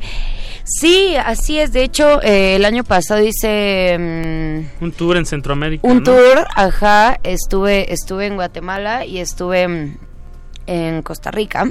Em, y sí, y antes de eso, eh, eh, participé en una orquesta de mujeres en Guatemala hace dos años, me parece, eh, que se llama Orquesta Femenil de Alaí de Fopa. Órale. Que es como, son como 150 mujeres, como 100 Ah. instrumentistas. ¿Hay, hay grabaciones de eso? Hay, hay, hay grabaciones, ajá, está ahí en YouTube. Eh, y nada, montan temas latinoamericanos, dirigen también mujeres. Es un poco, pues de hecho mi, mi papá empezó ese proyecto en honor pues a, a las víctimas, ¿no? Fue, fue un poco como mm, eh, combatir esta tristeza de los que perdieron gente y también pues esta injusticia de, de todo lo que pasó eh, vía arte. ¿No? Entonces, sí, pero sí, me desvié, Ah, pero No, me no, tocó... no. Al- al contrario. Eh, pero, pero sí, me eh, he ido a Guate y las últimas dos veces afortunadamente estuve tocando por allá también. Qué Wow. Y eh, eh, siempre la, la figura de tu abuela, digo, sí. perdón que, que, nos, que la conversación nos ha llevado ahí, pero Ah, creo que es un gran... Sí, bueno, no sé, es, un- es una historia muy padre. La figura de tu abuela siempre estuvo ahí, eh, no sé, la, o sea, la conociste, es que no, no tengo No. claros los tiempos. No, No, no. la conocí. Sí. Eh, Ah, no, yo joven. soy del 95, Exacto, ajá. ok, ok. Eh, eh, no, eh, un poco, mm, pues sí, no, el conflicto Pero armado el, fue el- antes. el peso del nombre, ¿no? También ahí, de alguna manera, ahí está, pues ahí está, como que el- tus familiares, ¿no? Ahí depositan en, en ti esa memoria, ¿no? De alguna manera. Claro, totalmente. Y bueno, no sé, no sé ustedes en qué crean, pero también creo que, que pues ahí están los ancestros, o sea, eh, energéticamente mm, ahí están en, en nosotros, ¿no? Eh, una vez justo alguien muy random, un anciano en un metro, así me dijo, como le hablas a tus ancestros, Eh, háblales, ¿no? Están cerca de ti. Y yo fue como, "Hmm, pues sí, por- o sea, y, y, y ya y ya y ya de adulta pues sí leer a mi abuela es como hablar hablar con ella Qué no padre. que que Sofi justo que nos contabas como de mm, de que de, de niña tú escribías eh, hay hay un libro que se llama Zen en el arte de escribir de Ray Bradbury no que dice como tú escribe y después vuelve a tus cuadernos viejos y es como un diálogo contigo mismo Exacto. a través del tiempo, ¿no? Sí, sí, sí, Entonces, eh, también como mm, que tus ancestros hayan creado arte y, y tú ya ahora consumirlo, es como hablar con ellos, ¿no? Claro. Entonces, no la conocí, pero a la vez sí. Claro, claro, claro. A través de la creación. Claro. A la I de Fopa, pues hay que, hay que leerle, Paco. Hay que leerle. Hay que duda. leerle, amigues. Hay que leerle y, y hay que escribirle. Y hay que escribirle. Sí, yo, yo cuando escribo en mis cuadernos, eh, siempre me imagino que alguien probablemente me lea en el futuro. Lo más seguro es que no, probablemente queden en la basura o en las guerras. Bueno, no sé, no sé. No se sabe, no se No se sabe, no se sabe, tienes toda la razón. Este, o en las guerras del agua tal vez termino cambiándolos por por un vasito de agua, no no sé. Estuvo muy Waterworld ese onda. Sí, en la guerra del agua, eso va a pasar, o sea. Cámbialo por, pre- por petróleo, Paco, fuerte. para Sí, que ¿verdad? puedas hacer tu motoneta. ¿Tú eres más de Mad Max? Ándale, algo Ah, así. sí, por unas gasolina. Yo soy más de Waterworld. Pues no sabemos cómo será el apocalipsis y si, o, o si nomás sea una, una idea para mantenernos a flote como sociedad, porque pues necesitamos esa presión, ¿no? De, de- de que todo se va a acabar o de que nosotros no lo vamos a acabar, pero eh, ese es otro tema. Ese de- es otro tema. de otro costal. Y aparte no nos hagan esto porque si hay algo que no nos gusta a nosotras es filosofar. Como ya no, claro, ah, Dios. Sí, no, no, más bien At- Aterricémoslo, voy a volver a dar las, las coordenadas amigos. de la tocada que tienen este sábado. Gracias, Apache. Vamos al fin del mundo en cinco Sí, minutos. sí, sí. Sí, perdón. Apocalipsis en 3, 2, 1. Sábado 8 de febrero a las 8 en punto en el Roberto en el el foro cantoral. Auditorio. Auditorio Roberto Cantoral. Esto es en Puente de Joco sin número, cerca de Metro Coyoacán, en realidad como a un par de cuadras. entre la Cineteca Y Metro Coyoacán. y Metro Coyoacán. es, Ahí está es. la Sociedad de Autores y Compositores de México. De hecho, a las, o- a las 8 arranca, súper puntual. Así que yo les diría que estén antes, como a las Sí. 7, 7 y media, que vayan yendo para allá. Eh, Exacto. para que además llegar- es un gran foro. Es un Es gran de- de increíble verdad, foro, sí. es hermoso, es, Es un hermosísimo. hermoso- Mucha gente no lo conoce. Mucha gente no lo Mucha- conoce. sí. Es que, Sí, es según, yo, según yo, eh, no sé cuánto tiene ese foro. Yo digo que poco, ¿no? O, o- Creo Se que ve- no tiene se- se Podríamos se ve muy investigarlo. nuevo. Se ve muy nuevo. Sí, sí se ve muy nuevo. Se ve muy nuevo. pero sí, pero pues hay que es conocerlo un gran foro. y suena exacto. muy bien Suena hermoso. van a estar presentándose a la co- to- eh, Sofía Maki con banda completa y Leiden también que bueno no pudo acompañarnos esta noche para ya comprar la, la trifuerza de, de este evento del sábado pero pues con estas dos piezas eh, nos vamos a dar un muy buen panorama de lo que va a acontecer Eh, Sofía, pues nos toca escuchar un tema tuyo. Sacaste el este año, ¿no? Dos temas. Sí, saqué el 26 de enero un EP que se llama Agua, que un mini EP Sí, sí. de dos canciones. Eh, sí, muy nuevitas, recién salidas del horno. Mar Entonces- adentro y la lluvia. Así es. Escuchemos la lluvia, la tenemos ya aquí. Escuchemos a- a la un- lluvia, Paco. Escuchemos la lluvia. Hermano. Escuchemos la lluvia. Hoy fue un día, bueno, hablando de, de poderes de la naturaleza, hubo mucho aire, ¿no? Bueno, escuchemos. Escuchemos. Mi corazón está cansado, quiere salir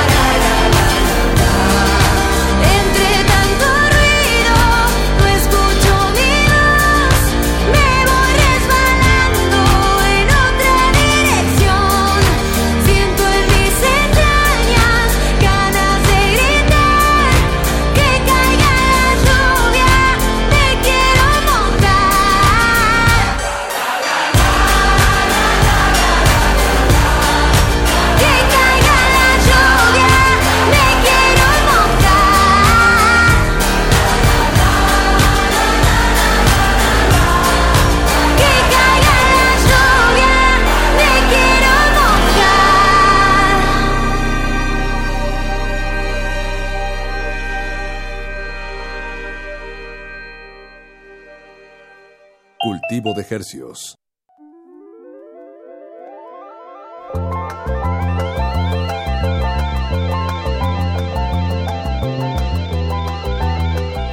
Eso que escuchamos fue La lluvia de Sophie Maki. Eh, bueno, el, el tema se llama La lluvia, pues. buena, buena rolita, amiga. Gracias, gracias. Está muy compañeros. épico ese, como el la, la, la, la, o sea, que cuando Ajá. empiezan a hacer los la la las, la- a cantar la melodía, la canción. eh, Invita a unirse, ¿no? Invita Claro, a es para que lo unirse. cantemos todos. Todos. ¿Esto dónde lo, lo, lo grabaste aquí, supongo, en, en México, Sofi? Eh, sí, la, la producción eh, la hice aquí en, con Germán Núñez y Roberto Valadez en Multiverso Rec. La voz sí la grabé allá en Buenos Aires. Ah, ok. ¿Hace Sí. mucho? no digo, hacen nada. el año pasado. Literal volví antier de Buenos Aires. Ah, mira. Ajá, me fui dos meses para allá. Con la Y en, familia. ajá, y en diciembre grabé la voz, así que tiene muy poquito. Ah, ahora, entonces ya la, la canción también estuvo muy poco tiempo en el horno, digamos. Sí, literal. Cocinó rápido. Sí, la escribí con, con una buena amiga que se llama Raquel Sofía. Eh, la escribimos juntas, así que sí, tiene es muy reciente. Sí. Pues, pues tienen un tema juntas, eh, ustedes, eh, que se llama Natural. Salió hace como dos, tres meses, Ajá. más o menos. Sí, algo así. Sí, como, Octubre, no- noviembre. como noviembre. ¿no? Octubre, noviembre, eh, acompañado de un video que se puede ver. Que, ¿Dónde están? ¿Como en las faldas del volcán? Sí. Como rumbalista, ¿no? Sí, eh, Parque, eh, Parque Nacional Iztapopo. Ajá. Ex- para ser exactos. Ajá. Eso. Natural. em, bueno, tu tema se llama La lluvia. El, el- este tema, también tu canción, Alaide, hace mucha mención como a las la raíces de la naturaleza. naturaleza. Em, bueno, supongo que es- esta es una búsqueda como de- desde su composición, eh, pues como enfocada en eso, ¿no? ¿O cómo lo, cómo lo verían ustedes? Eh, sí, es que sí, creo que por eso como que conectamos tanto y salió tan fácil esta canción. Eh, creo que como que las dos compartimos como ese amor por la naturaleza y por lo natural. y realmente, o sea, estuvimos en todo el proceso de crear la canción y la producción de la canción y la, la producción también de- del videoclip y de todo. Eh, creo que la palabra natural nos acompañó en todo momento, eh, Claro. porque todo fue muy natural, todo fluyó mucho. Y sí, creo que las dos en nuestros videos eh, anteriores, ¿no? Ahí está.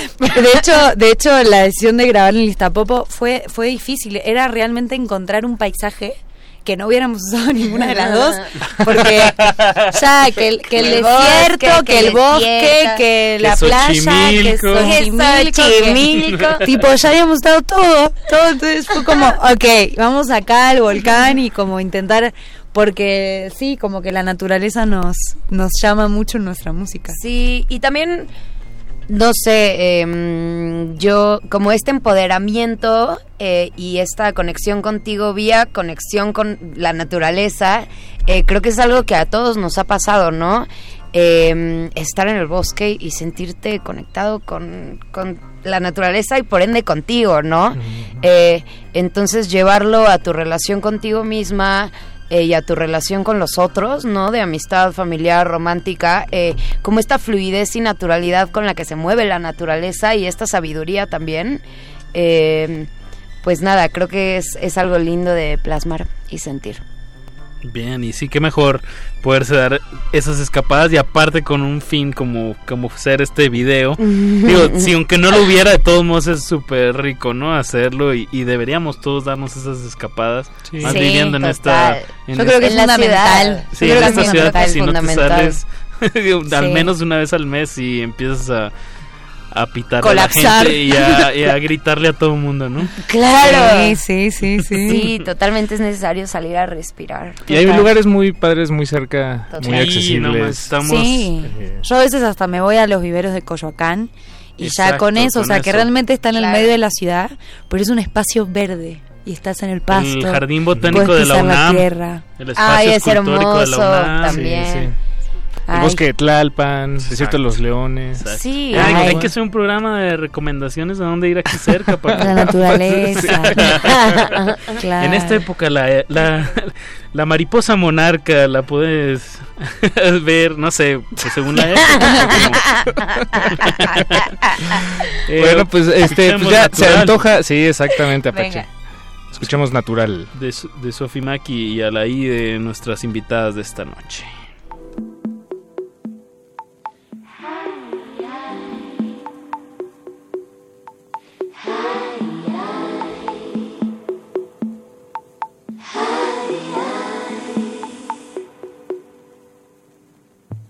Cada que te toco, me vuelvo poco a poco una ola de mar.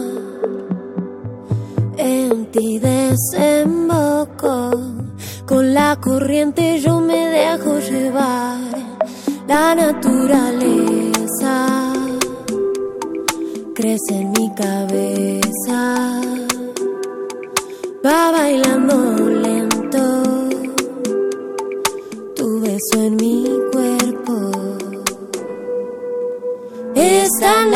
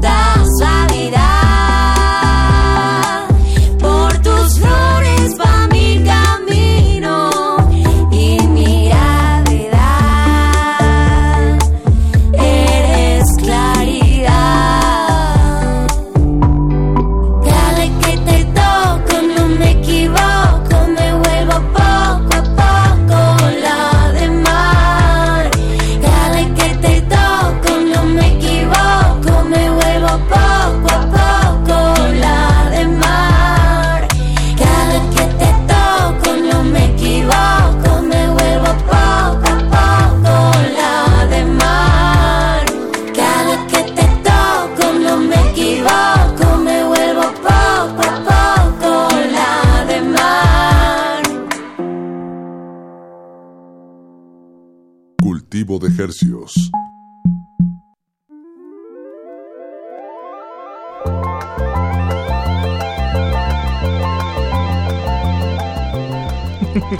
Acabamos de escuchar Natural de Alaide y Sofía Maki. eh, y esto que estamos escuchando de fondo es de Mort Garson. Ah, Es cool. un gran compositor Sí. que en paz descanse. Oh. Eh, Y viene al tema porque su disco se llama Plantasia, ¿no? Exacto, es un disco que le compuso a, eh, pues a las plantas y a su amor por las plantas. Entonces todo el- Qué toda la música como, es así como re- eh, bueno, para mí- regar. Ajá, es como para regar sonoramente. Es como para estar ahí feliz en la mañana, ¿no? Como... Sí, yo, yo esta canción que estaba escuchando de fondo Moviendo es la cabeza. me llevaría, si, si un día estoy en un traje de, de astronauta y me empujan a- al infinito, eh, estaría escuchando esta canción. Bueno, y luego ya me volvería loco y... y me mor- moriría. y moriría. Se te acabaría el oxígeno. Se me acabaría el oxígeno, me desmayaría y ya. pues, Pero buena rola. Este año, de hecho, reeditaron Sacred Bones, ¿no? Ajá, hicieron una reedición de, Ah, de sí, vinil del de este LP, disco, en del vinil, LP. que se acabó. O sea, Sí, bueno, ya si lo encuentran, seguramente está caro. Exacto. Bien, pues nos queda un último bloque Eh, y pues eh, ujú. nos- no hemos hablado tanto de la de la tocada que tienen este sábado junto a Leiden. Pues denos algunas pues Pues unos adelantos. Ajá. Sí, sí, lo, bueno, los, los volvemos a invitar el sábado, 8 de febrero, el próximo sábado, a las 7.30 si quieren llegar. Este, está muy a gusto el cantoral para que también lo conozcan. Eh, vamos a estar a la IDE, Leiden y, y yo, Sofía, eh, presentándonos ahí con full band. Pueden adquirir los boletos en, en la página del Roberto Cantoral. Que me parece que es el cantoral.com, ¿no? Así tal Ajá, cual. sí, sí, Ajá, aparece ahí Elcantoral.com. Y también pueden adquirirlas en, en taquilla, ahí en, en, en el Roberto Cantoral, que es en Coyoacán. Y también les contamos que el jueves va a haber dos por uno en boletos. Entonces es un buen Ah, día para atentos. comprar los boletitos. Pongan su alarmita ahí. Pongan su alarma si el es. jueves. Igual si nos siguen en redes, seguro lo vamos a estar también poniendo por ahí. Bien. Va, Y- nosotros lo podemos mencionar el jueves que tenemos Estaría programa. chido. Eso, ándale. Me lo voy a anotar en mi calendario. Bien, eh, ¿qué nos pueden contar de, de Leiden? Ah, pues Ley es una querida amiga crecida en Cuba. Em, después estuvo creo que 20 años en Tijuana. Ajá. Y luego en Guadalajara. Y luego en Guadalajara. Y ahora está aquí. em, nada, hace música increíble. Yo la verdad es que eh, me acerqué a ella a hablarle eh, porque me... em, nada, me tocó demasiado un día que la vi tocar. Ok. Eh, y, y me acerqué a ella así, "Oh, mujer, ¿quién es? Eh, y, y nada, pues nos volvimos amigas. Em, apenas su último single me parece que es Tu Boca, ¿no? Con, con, fue, que fue la Con última Celso colaboración de Celso Piña. Ujú. Eh, que fue con Charles Sands también. Eh, ¿Qué tal? Ya me sé toda la bio de mi amiga la Leiden. Bien ahí. Muy bien. que digo, me contrate. Qué, qué honor, ¿no? Que, que, que poder haber grabado Qué genial. con Celso. Sí, Sí, sí, claro. me cuenta me cuenta Ley que, que fue súper devastador el día que murió y que al día siguiente así amanece con una melodía de cumbia en, en la cabecita y que le hizo en honor a- le hizo a Celso una cumbia y, y que la va a tocar ahí en el, Ah, en el el cantoral, cantoral. del cantoral para Celso. Nice. Qué lindo, sí, qué lindo. Eh, bueno, estaría chido poner algo de ley al final, ¿no? Pero sí, Sí. Como, como les cuenta Sofi, eh, pues vamos a estar todas con nuestros grupos, em, full band, pues, em, y vamos a tener aparte varios invitados. Em, Se pueden saber. Claro, Sí, ya, lo- ya los hemos anunciado algunos, eh, entre ellos está Marco Mares, está Madame Recamier, está Marisa Moore, María Centeno. María Centeno, la Ah, ex bien. vocalista de la Garfield, ajá. Sí, sí, que ahora está Eh, con la isla. La Isla Centeno. Ujú. Gran proyecto. Sí, Sí, es sí. que ella escribe lindo. Em, De Guadalajara ella, ¿no? Sí. Ajá, ya está acá, ya está acá. También ya sé. el hoyo negro de la Ciudad Ajá, de México. sí, ya Claro. Pues Sofi. Sofi, Sofi hizo una canción con María que también van a estrenar ese día, ¿no? Sí, vamos a estar cantando esa canción. Y supongo que entre ustedes tres, Leiden, Alaide y Sofi, van a estar también ahí haciendo algunas unos pimponeos. Pues, Sorpresa. Eso ya se verá. Eso ya, se Ya verá, veremos, amigos. Vengan el 8. Si el quieren sábado 8 de febrero. Al Roberto Bien, Cantoral. pues ahí están los boletos en elcantoral.com. Ahí está. Jueves Alaide, 2 por 1 Leiden. Jueves 2 por 1 Jueves 2 por 1 También están en nuestras redes sociales. Eh, em, ¿Cómo están en pues sí, Instagram? Yo estoy como Alaide, guion bajo, guion bajo, guion bajo. Ya había una Alaide, amigos. Eh, fe- Facebook como Alaide nada más. Eh, Sofi, ¿quieres dar las tuyas? Eh, yo estoy como arroba sofimaki. Mi apellido es M-A-C-C-H-I. Este, así me encuentran en todas las redes y en las plataformas estoy como Sofía. Y nosotros al ratito subimos una foto para ponerle rostros a esta conversación Claro. en nuestras redes arroba R modulada, Twitter e Instagram. Que qué bueno que lo mencionas, Apache, porque nos escribió David García un radio escucha que, que estimamos mucho en este programa y nos dice, qué gusto ir a una nieta de Aleida Fopa, es un honor tenerla en resistencia modulada. Pues sí, ¿no? Es un honor tenerlas a ambas, y- pero bueno. Qué lindo. Gracias, Gracias por tu Te mensaje. mandamos, gracias por tu mensaje. Abrazos.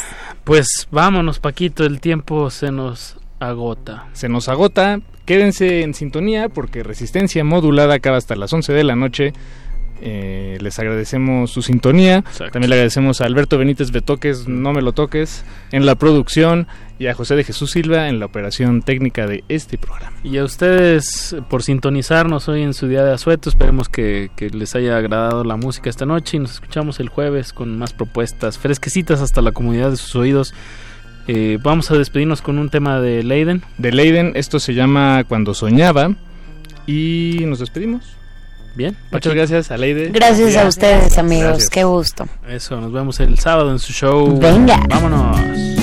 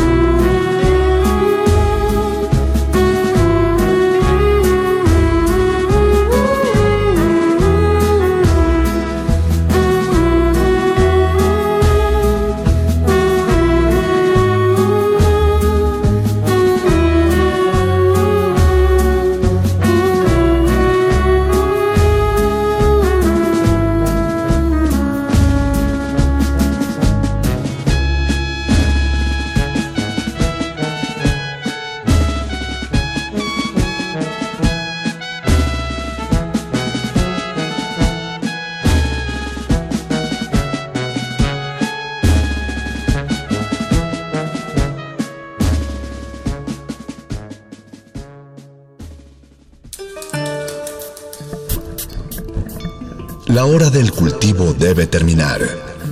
Así, el sonido podrá florecer.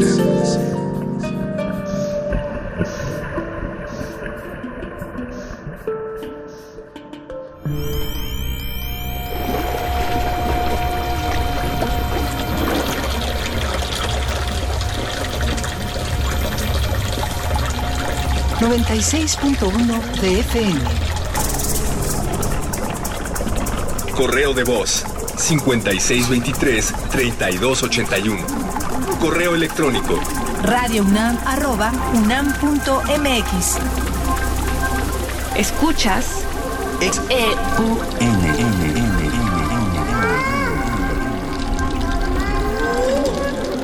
Radio UNAM. Experiencia sonora.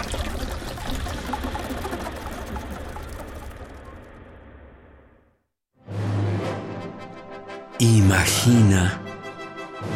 ¿Cuántos intérpretes han dejado el alma frente a estos reflectores?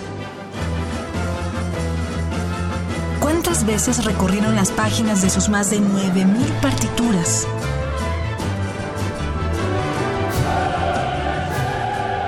¿O cuántos corazones han levantado en más de ocho décadas? Eso es experiencia sonora. Orquesta Filarmónica de la UNAM, domingos a las 12 del día por el 96.1 de FM. Radio UNAM, experiencia sonora. Si te sientes deprimido, Con ansiedad o desesperado, no estás solo. En la línea de la vida podemos ayudarte. Llama al 800-911-2000. Te damos información y te escuchamos. También respondemos en redes sociales. Y ofrecemos pláticas, talleres y atención profesional en escuelas o centros de trabajo. No, te, pierdas. Juntos por la paz. Estrategia Nacional para la Prevención de Adicciones. Gobierno de México.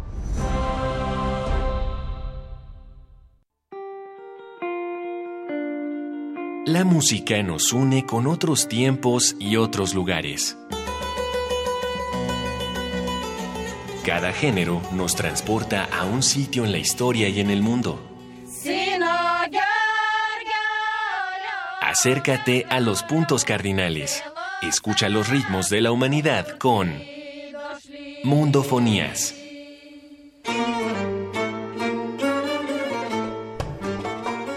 Araceli Tzigane y Juan Antonio Vázquez recorren el planeta todos los sábados a las 18 horas por el 96.1 de FM.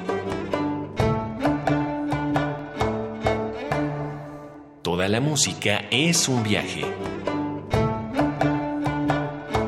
Radio UNAM, experiencia sonora. Como dijo el sabio Playlist Zoo, el viaje de las mil canciones empieza siempre con la primera reproducción.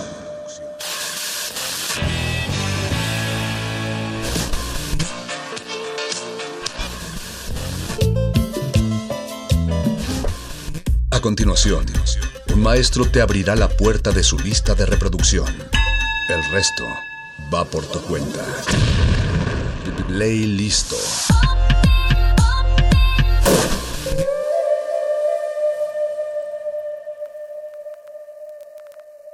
Hace 14 años, justo cuando los charts de la música estaban dominados por el rapcore, las guitarras pesadas y las melodías provenientes de ciudades clave como Nueva York o Los Ángeles, surge una voz, eh, una voz femenina proveniente de unas antípodas un tanto impensables de Texas. Con 25 años de edad, Erika Badu y una dulzura y un tono de voz bastante peculiar irrumpen en la, la escena global con aquello que tendieron a llamar neo soul, volviéndose en la piedra de inicio de- del, segundo o tercer re- revival importante de aquellos años en donde las glorias del Motown hacían palidecer al resto de la música. Esta noche en Playlisto vamos a dedicar una hora completa a su música, a su sensibilidad, sobre todo como pretexto de su primera visita a México en el marco del carnaval de Baidorá. Muy buenas noches, yo soy Ricardo Pineda, bienvenidos a Playlisto y vamos a arrancar con dos temas importantes pertenecientes a esa eh, primera etapa de Erika Badu, una, una voz vigente hasta nuestros días y el headliner principal de la edición número de, la edición 2020, perdón, de el Carnaval de Baidora. Vámonos con On and On y Back Lady. Eh, están escuchando playlist. Yo soy Ricardo Pineda. Pueden escribirnos en redes sociales. En Twitter estamos como arroba Rmodulada. Facebook estamos como Resistencia Modulada. Bienvenidos.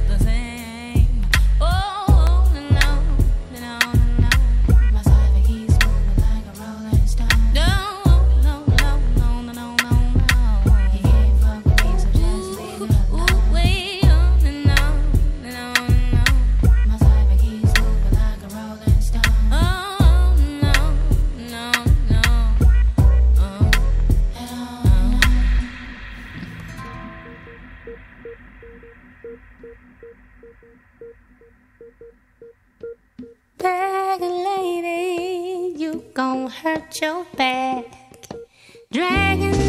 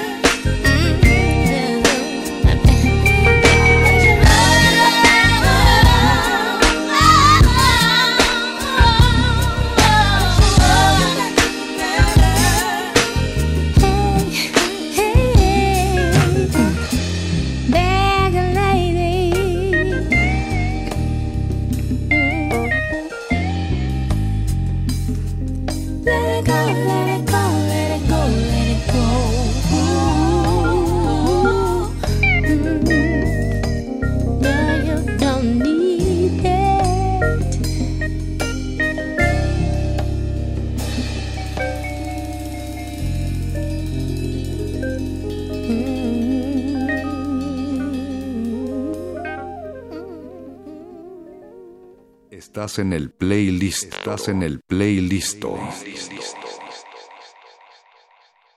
Estamos de vuelta aquí en playlist.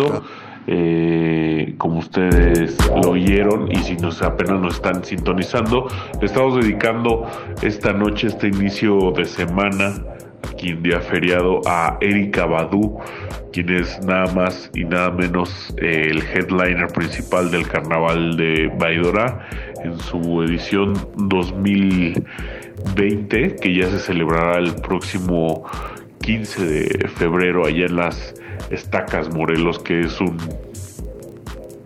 un escenario, un, eh, una escenografía natural pues, bastante propicia para, yo diría, para esas, eh, digamos, eh, valles y montañas que, que dibuja Erika Badu o Erika Abby Wright, como es su, su nombre original, compuestas por ese RB, soul y un poco de, de hip hop que, que potencia su, su obra. De 1996, ese, ese gran debut que se llamó Baduism. Escuchamos, abrimos la noche con On and On y luego amarramos del gran Mama's Gone, ya editado por la Motown Records en el año 2000. Eh, quizás me atrevería a decir que es mi disco favorito. Eh, para muchos es, es su piedra angular, su obra cumbre. Otros piensan que Erika Badu es más una mujer de rolas atomizadas, sueltas y su relevancia se expande también a la obra de otros artistas. Sin embargo, eh, Mama's Gone del, del 2000 es una obra poderosísima e insuperable donde ahí vienen la mayoría de sus, grandes hits, eh, AD 2000, eh, eh, Didn't Channel, My Life, Cleva, Hey Sugar y siempre polémica, ¿no? Erika Badu, ah, con este segundo opus, ella se dio a conocer un poco más como, como personaje, eh, entró en el mapa musical, digamos, como abridora de D'Angelo y justo con D'Angelo, eh, ese también otro, otro de los genios del, del neo soul que ha mezclado con, con rock y, y con otras, otras, otras especies finas su, su música, eh, han, han llevado paralelamente aquel proyecto llamado The Soul Guardians, eh, do- donde digamos es un supergrupo por el que han desfilado tanto D'Angelo como Common, la misma Badu al frente, James Poyser, el mismísimo Jay Dilla, eh, Q-Tip, Mos Def, Talib Kweli, y pues bueno, ya se imaginarán ustedes eh, a qué sabe, a qué se escucha eso, ¿no?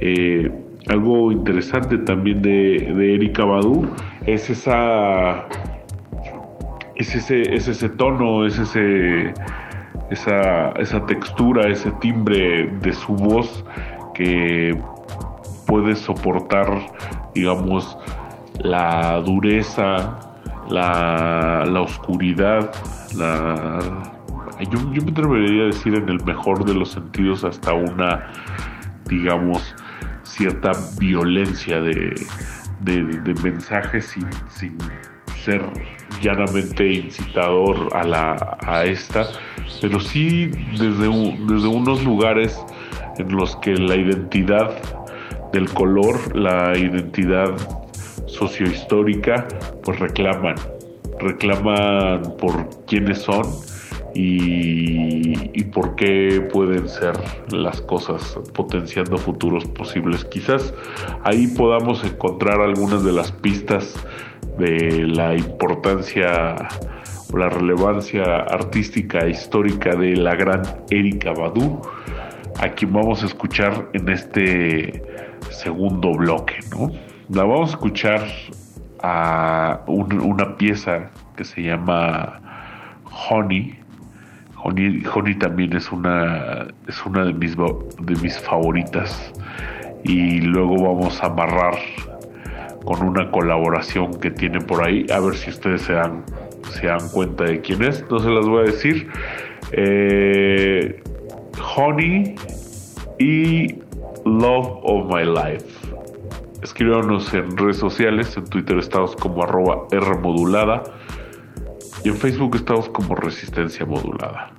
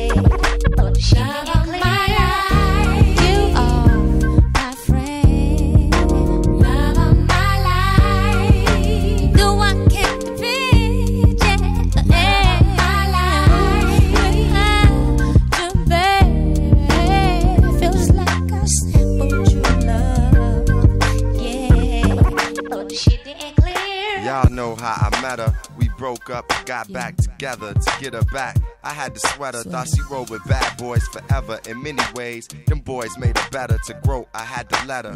She needed cheddar, and I understood that. Looking for cheese that don't make her a hood rat. In fact, she's a queen to me. Her light beams on me. I love it when she sings to me. It's like that. You know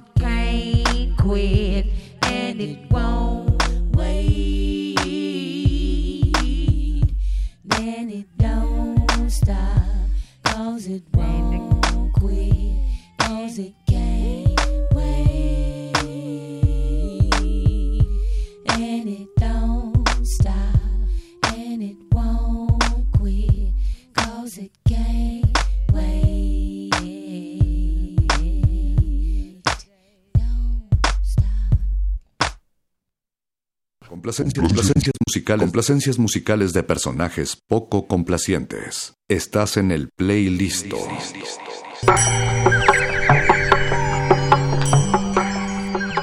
y comparada en buena medida por su discurso y también un poco la tesitura de voz de la que hablábamos eh, en este playlist.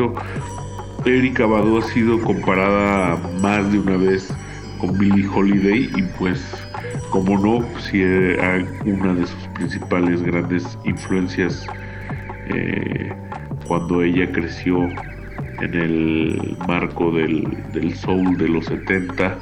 Luego vino esta escuela ochentera perteneciente al hip hop, de ahí un poco como también su flow y ese motor que ha hecho de Erika Badu pues un alma incesante, una mente creativa y versátil, Prueba de ello eh, lo acabamos de lo acabamos de escuchar con el tema Honey, eh, ya que agarró a Erika Badu en un momento, digamos, ya, ya complicado para, para su carrera, si bien su peso histórico siempre había estado en, el, en ese cambio de milenio con el Mama's Gone y mismo fue ra- ratificado con el Worldwide Underground de 2003.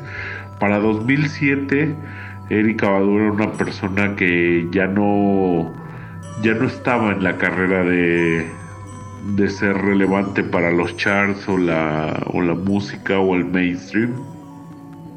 Y pues se tomaba su tiempo, se, se sosegaba y, y su ser de alguna manera pasional e incendiario también se hacía presente. Honey pertenece a ese disco que puede ser el cuarto en su carrera, eh, New America Part 1, entre paréntesis, la Cuarta Guerra Mundial.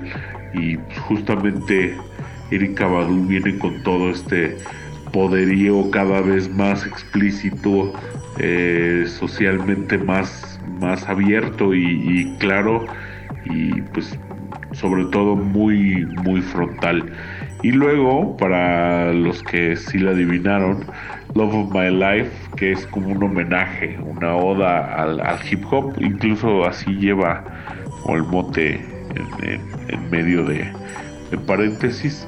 Es una canción ahí que, que parece que está suelta como como parte de algún soundtrack en Mancuerna con Common. Eh, Erika Badu y Common han, han participado infinidad de veces, eh, han tenido ahí este, su- sus relaciones extramusicales también y, y pues bueno, ahí está.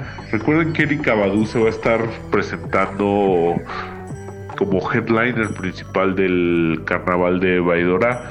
El carnaval de Baidora se lleva a cabo en las estacas, Morelos, ahí el viernes 14, el sábado 15 que va, que va a cantar, se va a presentar Erika Badu con una playa de, músicos que además son de primer orden, de primer nivel, eh, solo músicos de alto rango pueden llevar el ritmo y la precisión a- a este personaje y hasta el domingo 16 de, de febrero ahí vámonos con con otro bloquecillo eh,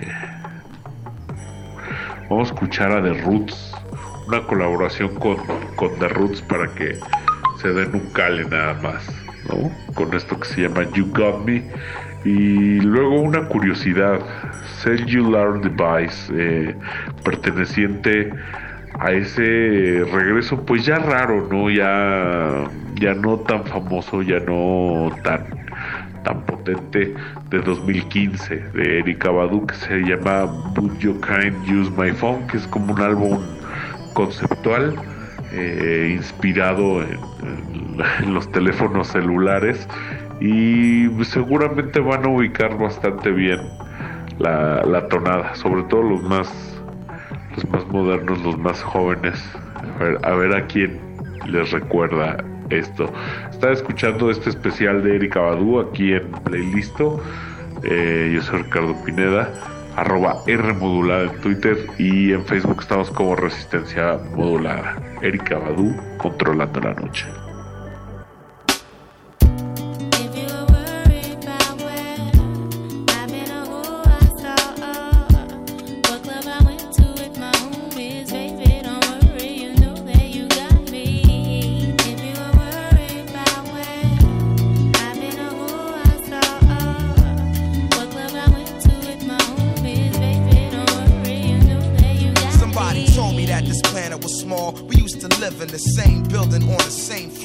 Never met before until I'm overseas on tour and peep this Ethiopian queen from Philly taking classes abroad. She studying film and photo flash focus record. Says she working on a flick and cut my click through the score. She said she loved my show in Paris at Elise Momar. And that I stepped off the stage and took a piece of her heart. We knew from the start that things fall apart, intent to shatter. She like, that shit don't matter when I get home. Get at her through letter phone. Whatever, let's link, let's get together.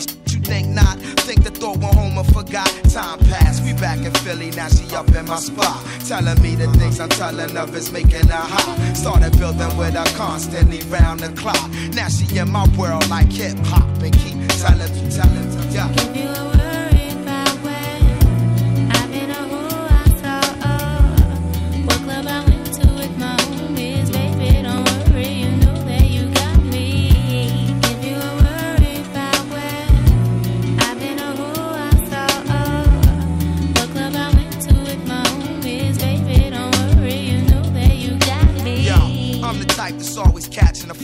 Sometimes I got to be out at the height of the night. And that's when she flip and get on some old. Another lonely night, seem like I'm on the side. You only loving your mind. I know you gotta get that paper, daddy. Keep that tight. But yo, I need some sort of love in my life. You dig me?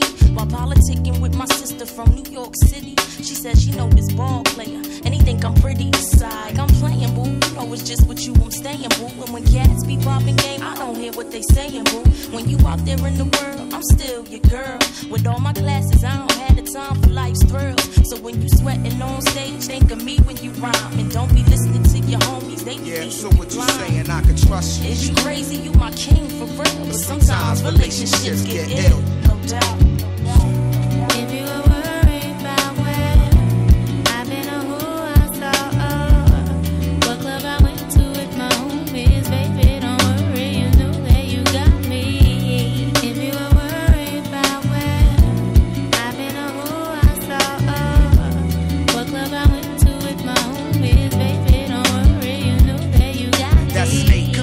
Chick that rat, could be that cool cat. That's whispering, she tryna play you for the fool, black. If something's on your chest, then let it be known. See, I'm not your every five minutes all on the phone. And on the topic of trust, it's just a matter of fact that people bite back and fracture what's intact, and they'll forever be.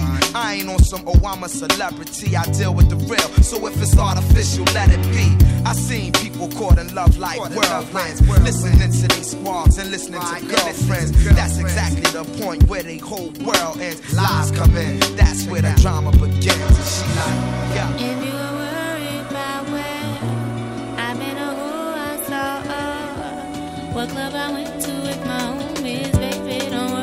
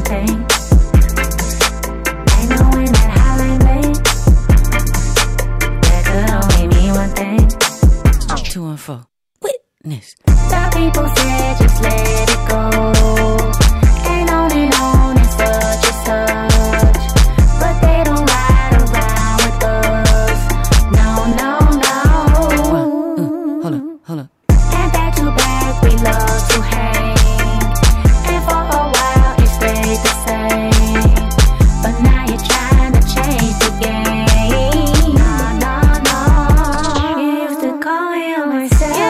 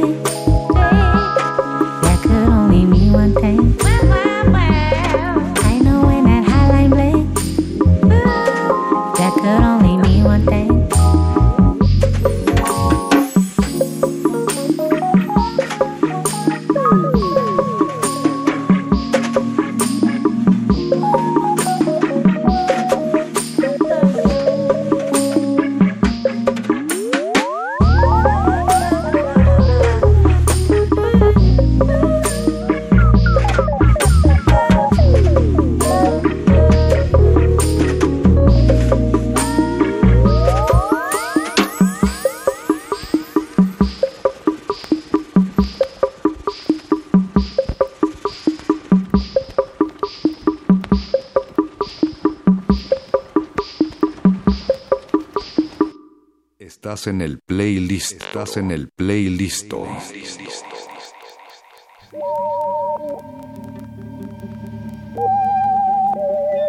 Y ya estamos de vuelta aquí de la recta final de Playlisto, este playlisto dedicado a una de las grandes voces, eh, yo me atrevería a decir, dedicado enteramente al artífice de aquello que tendieron a llamar Neo Soul, ese es herencia del sonido Motown, es herencia de la afrodescendencia, pero revitalizada en la voz de la gran Erika Badu, quien además es un personaje por demás polémico, eh, algo que me parece notable, que uno no se atrevería tal vez a poner juicio sobre las palabras que ha hecho, eh, sobre todo defendiendo ya sea algunos algunos personajes o, determinados eh, grupos sociales. Además, entendiéndolo desde una perspectiva de el espiritualismo que caracteriza a, Erika y, pues bueno, que tampoco tampoco tiembla, ¿no? Al momento de, opinar cuál es su sentir o su pensar abiertamente sin temor a, a, equivocarse, lo cual nos lleva a pensar en un ente complejo, en un ente que quizás va a una dirección bastante sesgada, paralela, oblicua, como ustedes llamen, pero nunca dentro del carril en lo que aquello que la industria musical quiere o demanda y también el deber ser eh, impone. Estamos hablando de una personalidad eh, redonda, compleja y bastante interesante, de matices, de muchos matices, y no enteramente buena y no enteramente mala.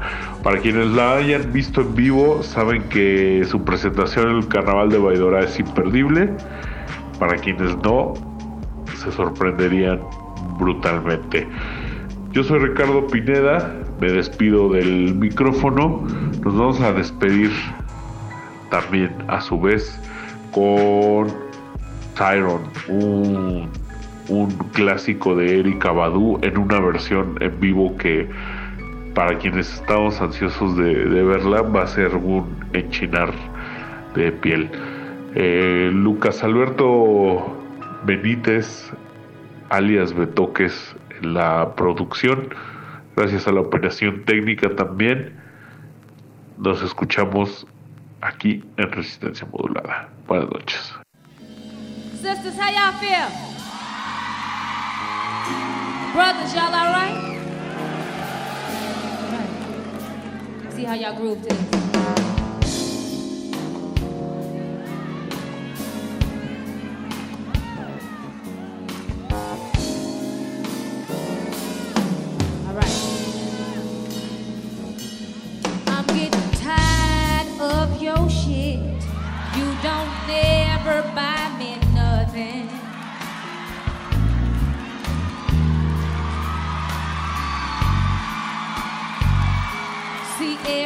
time you come around, you got to bring Jim, James, Paul, and Tyrone.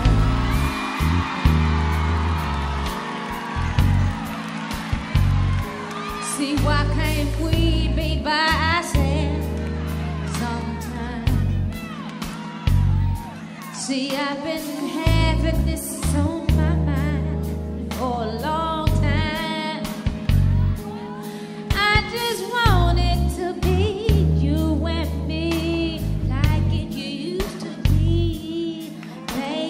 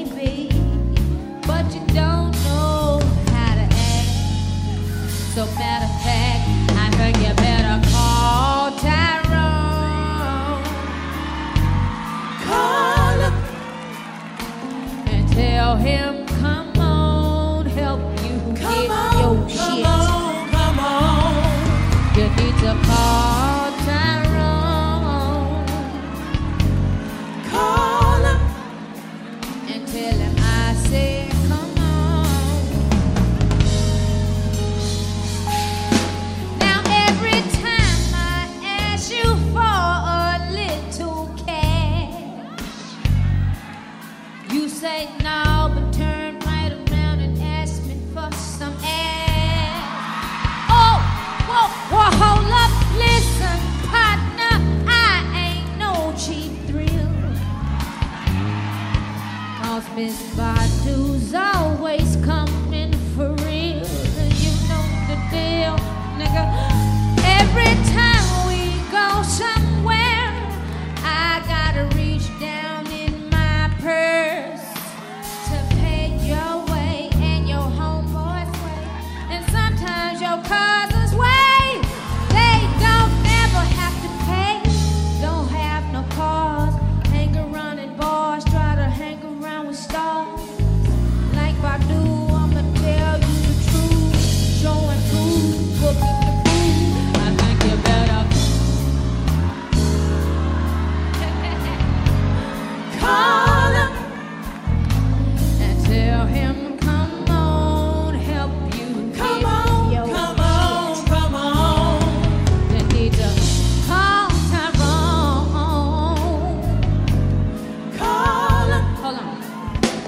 you came.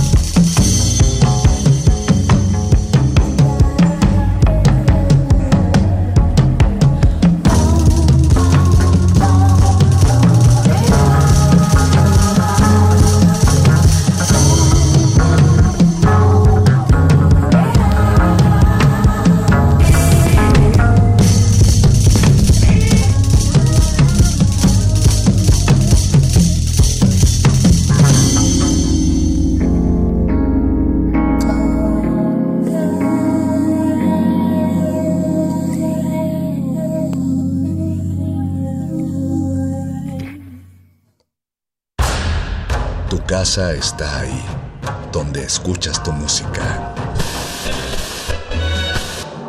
Vuelve a ella.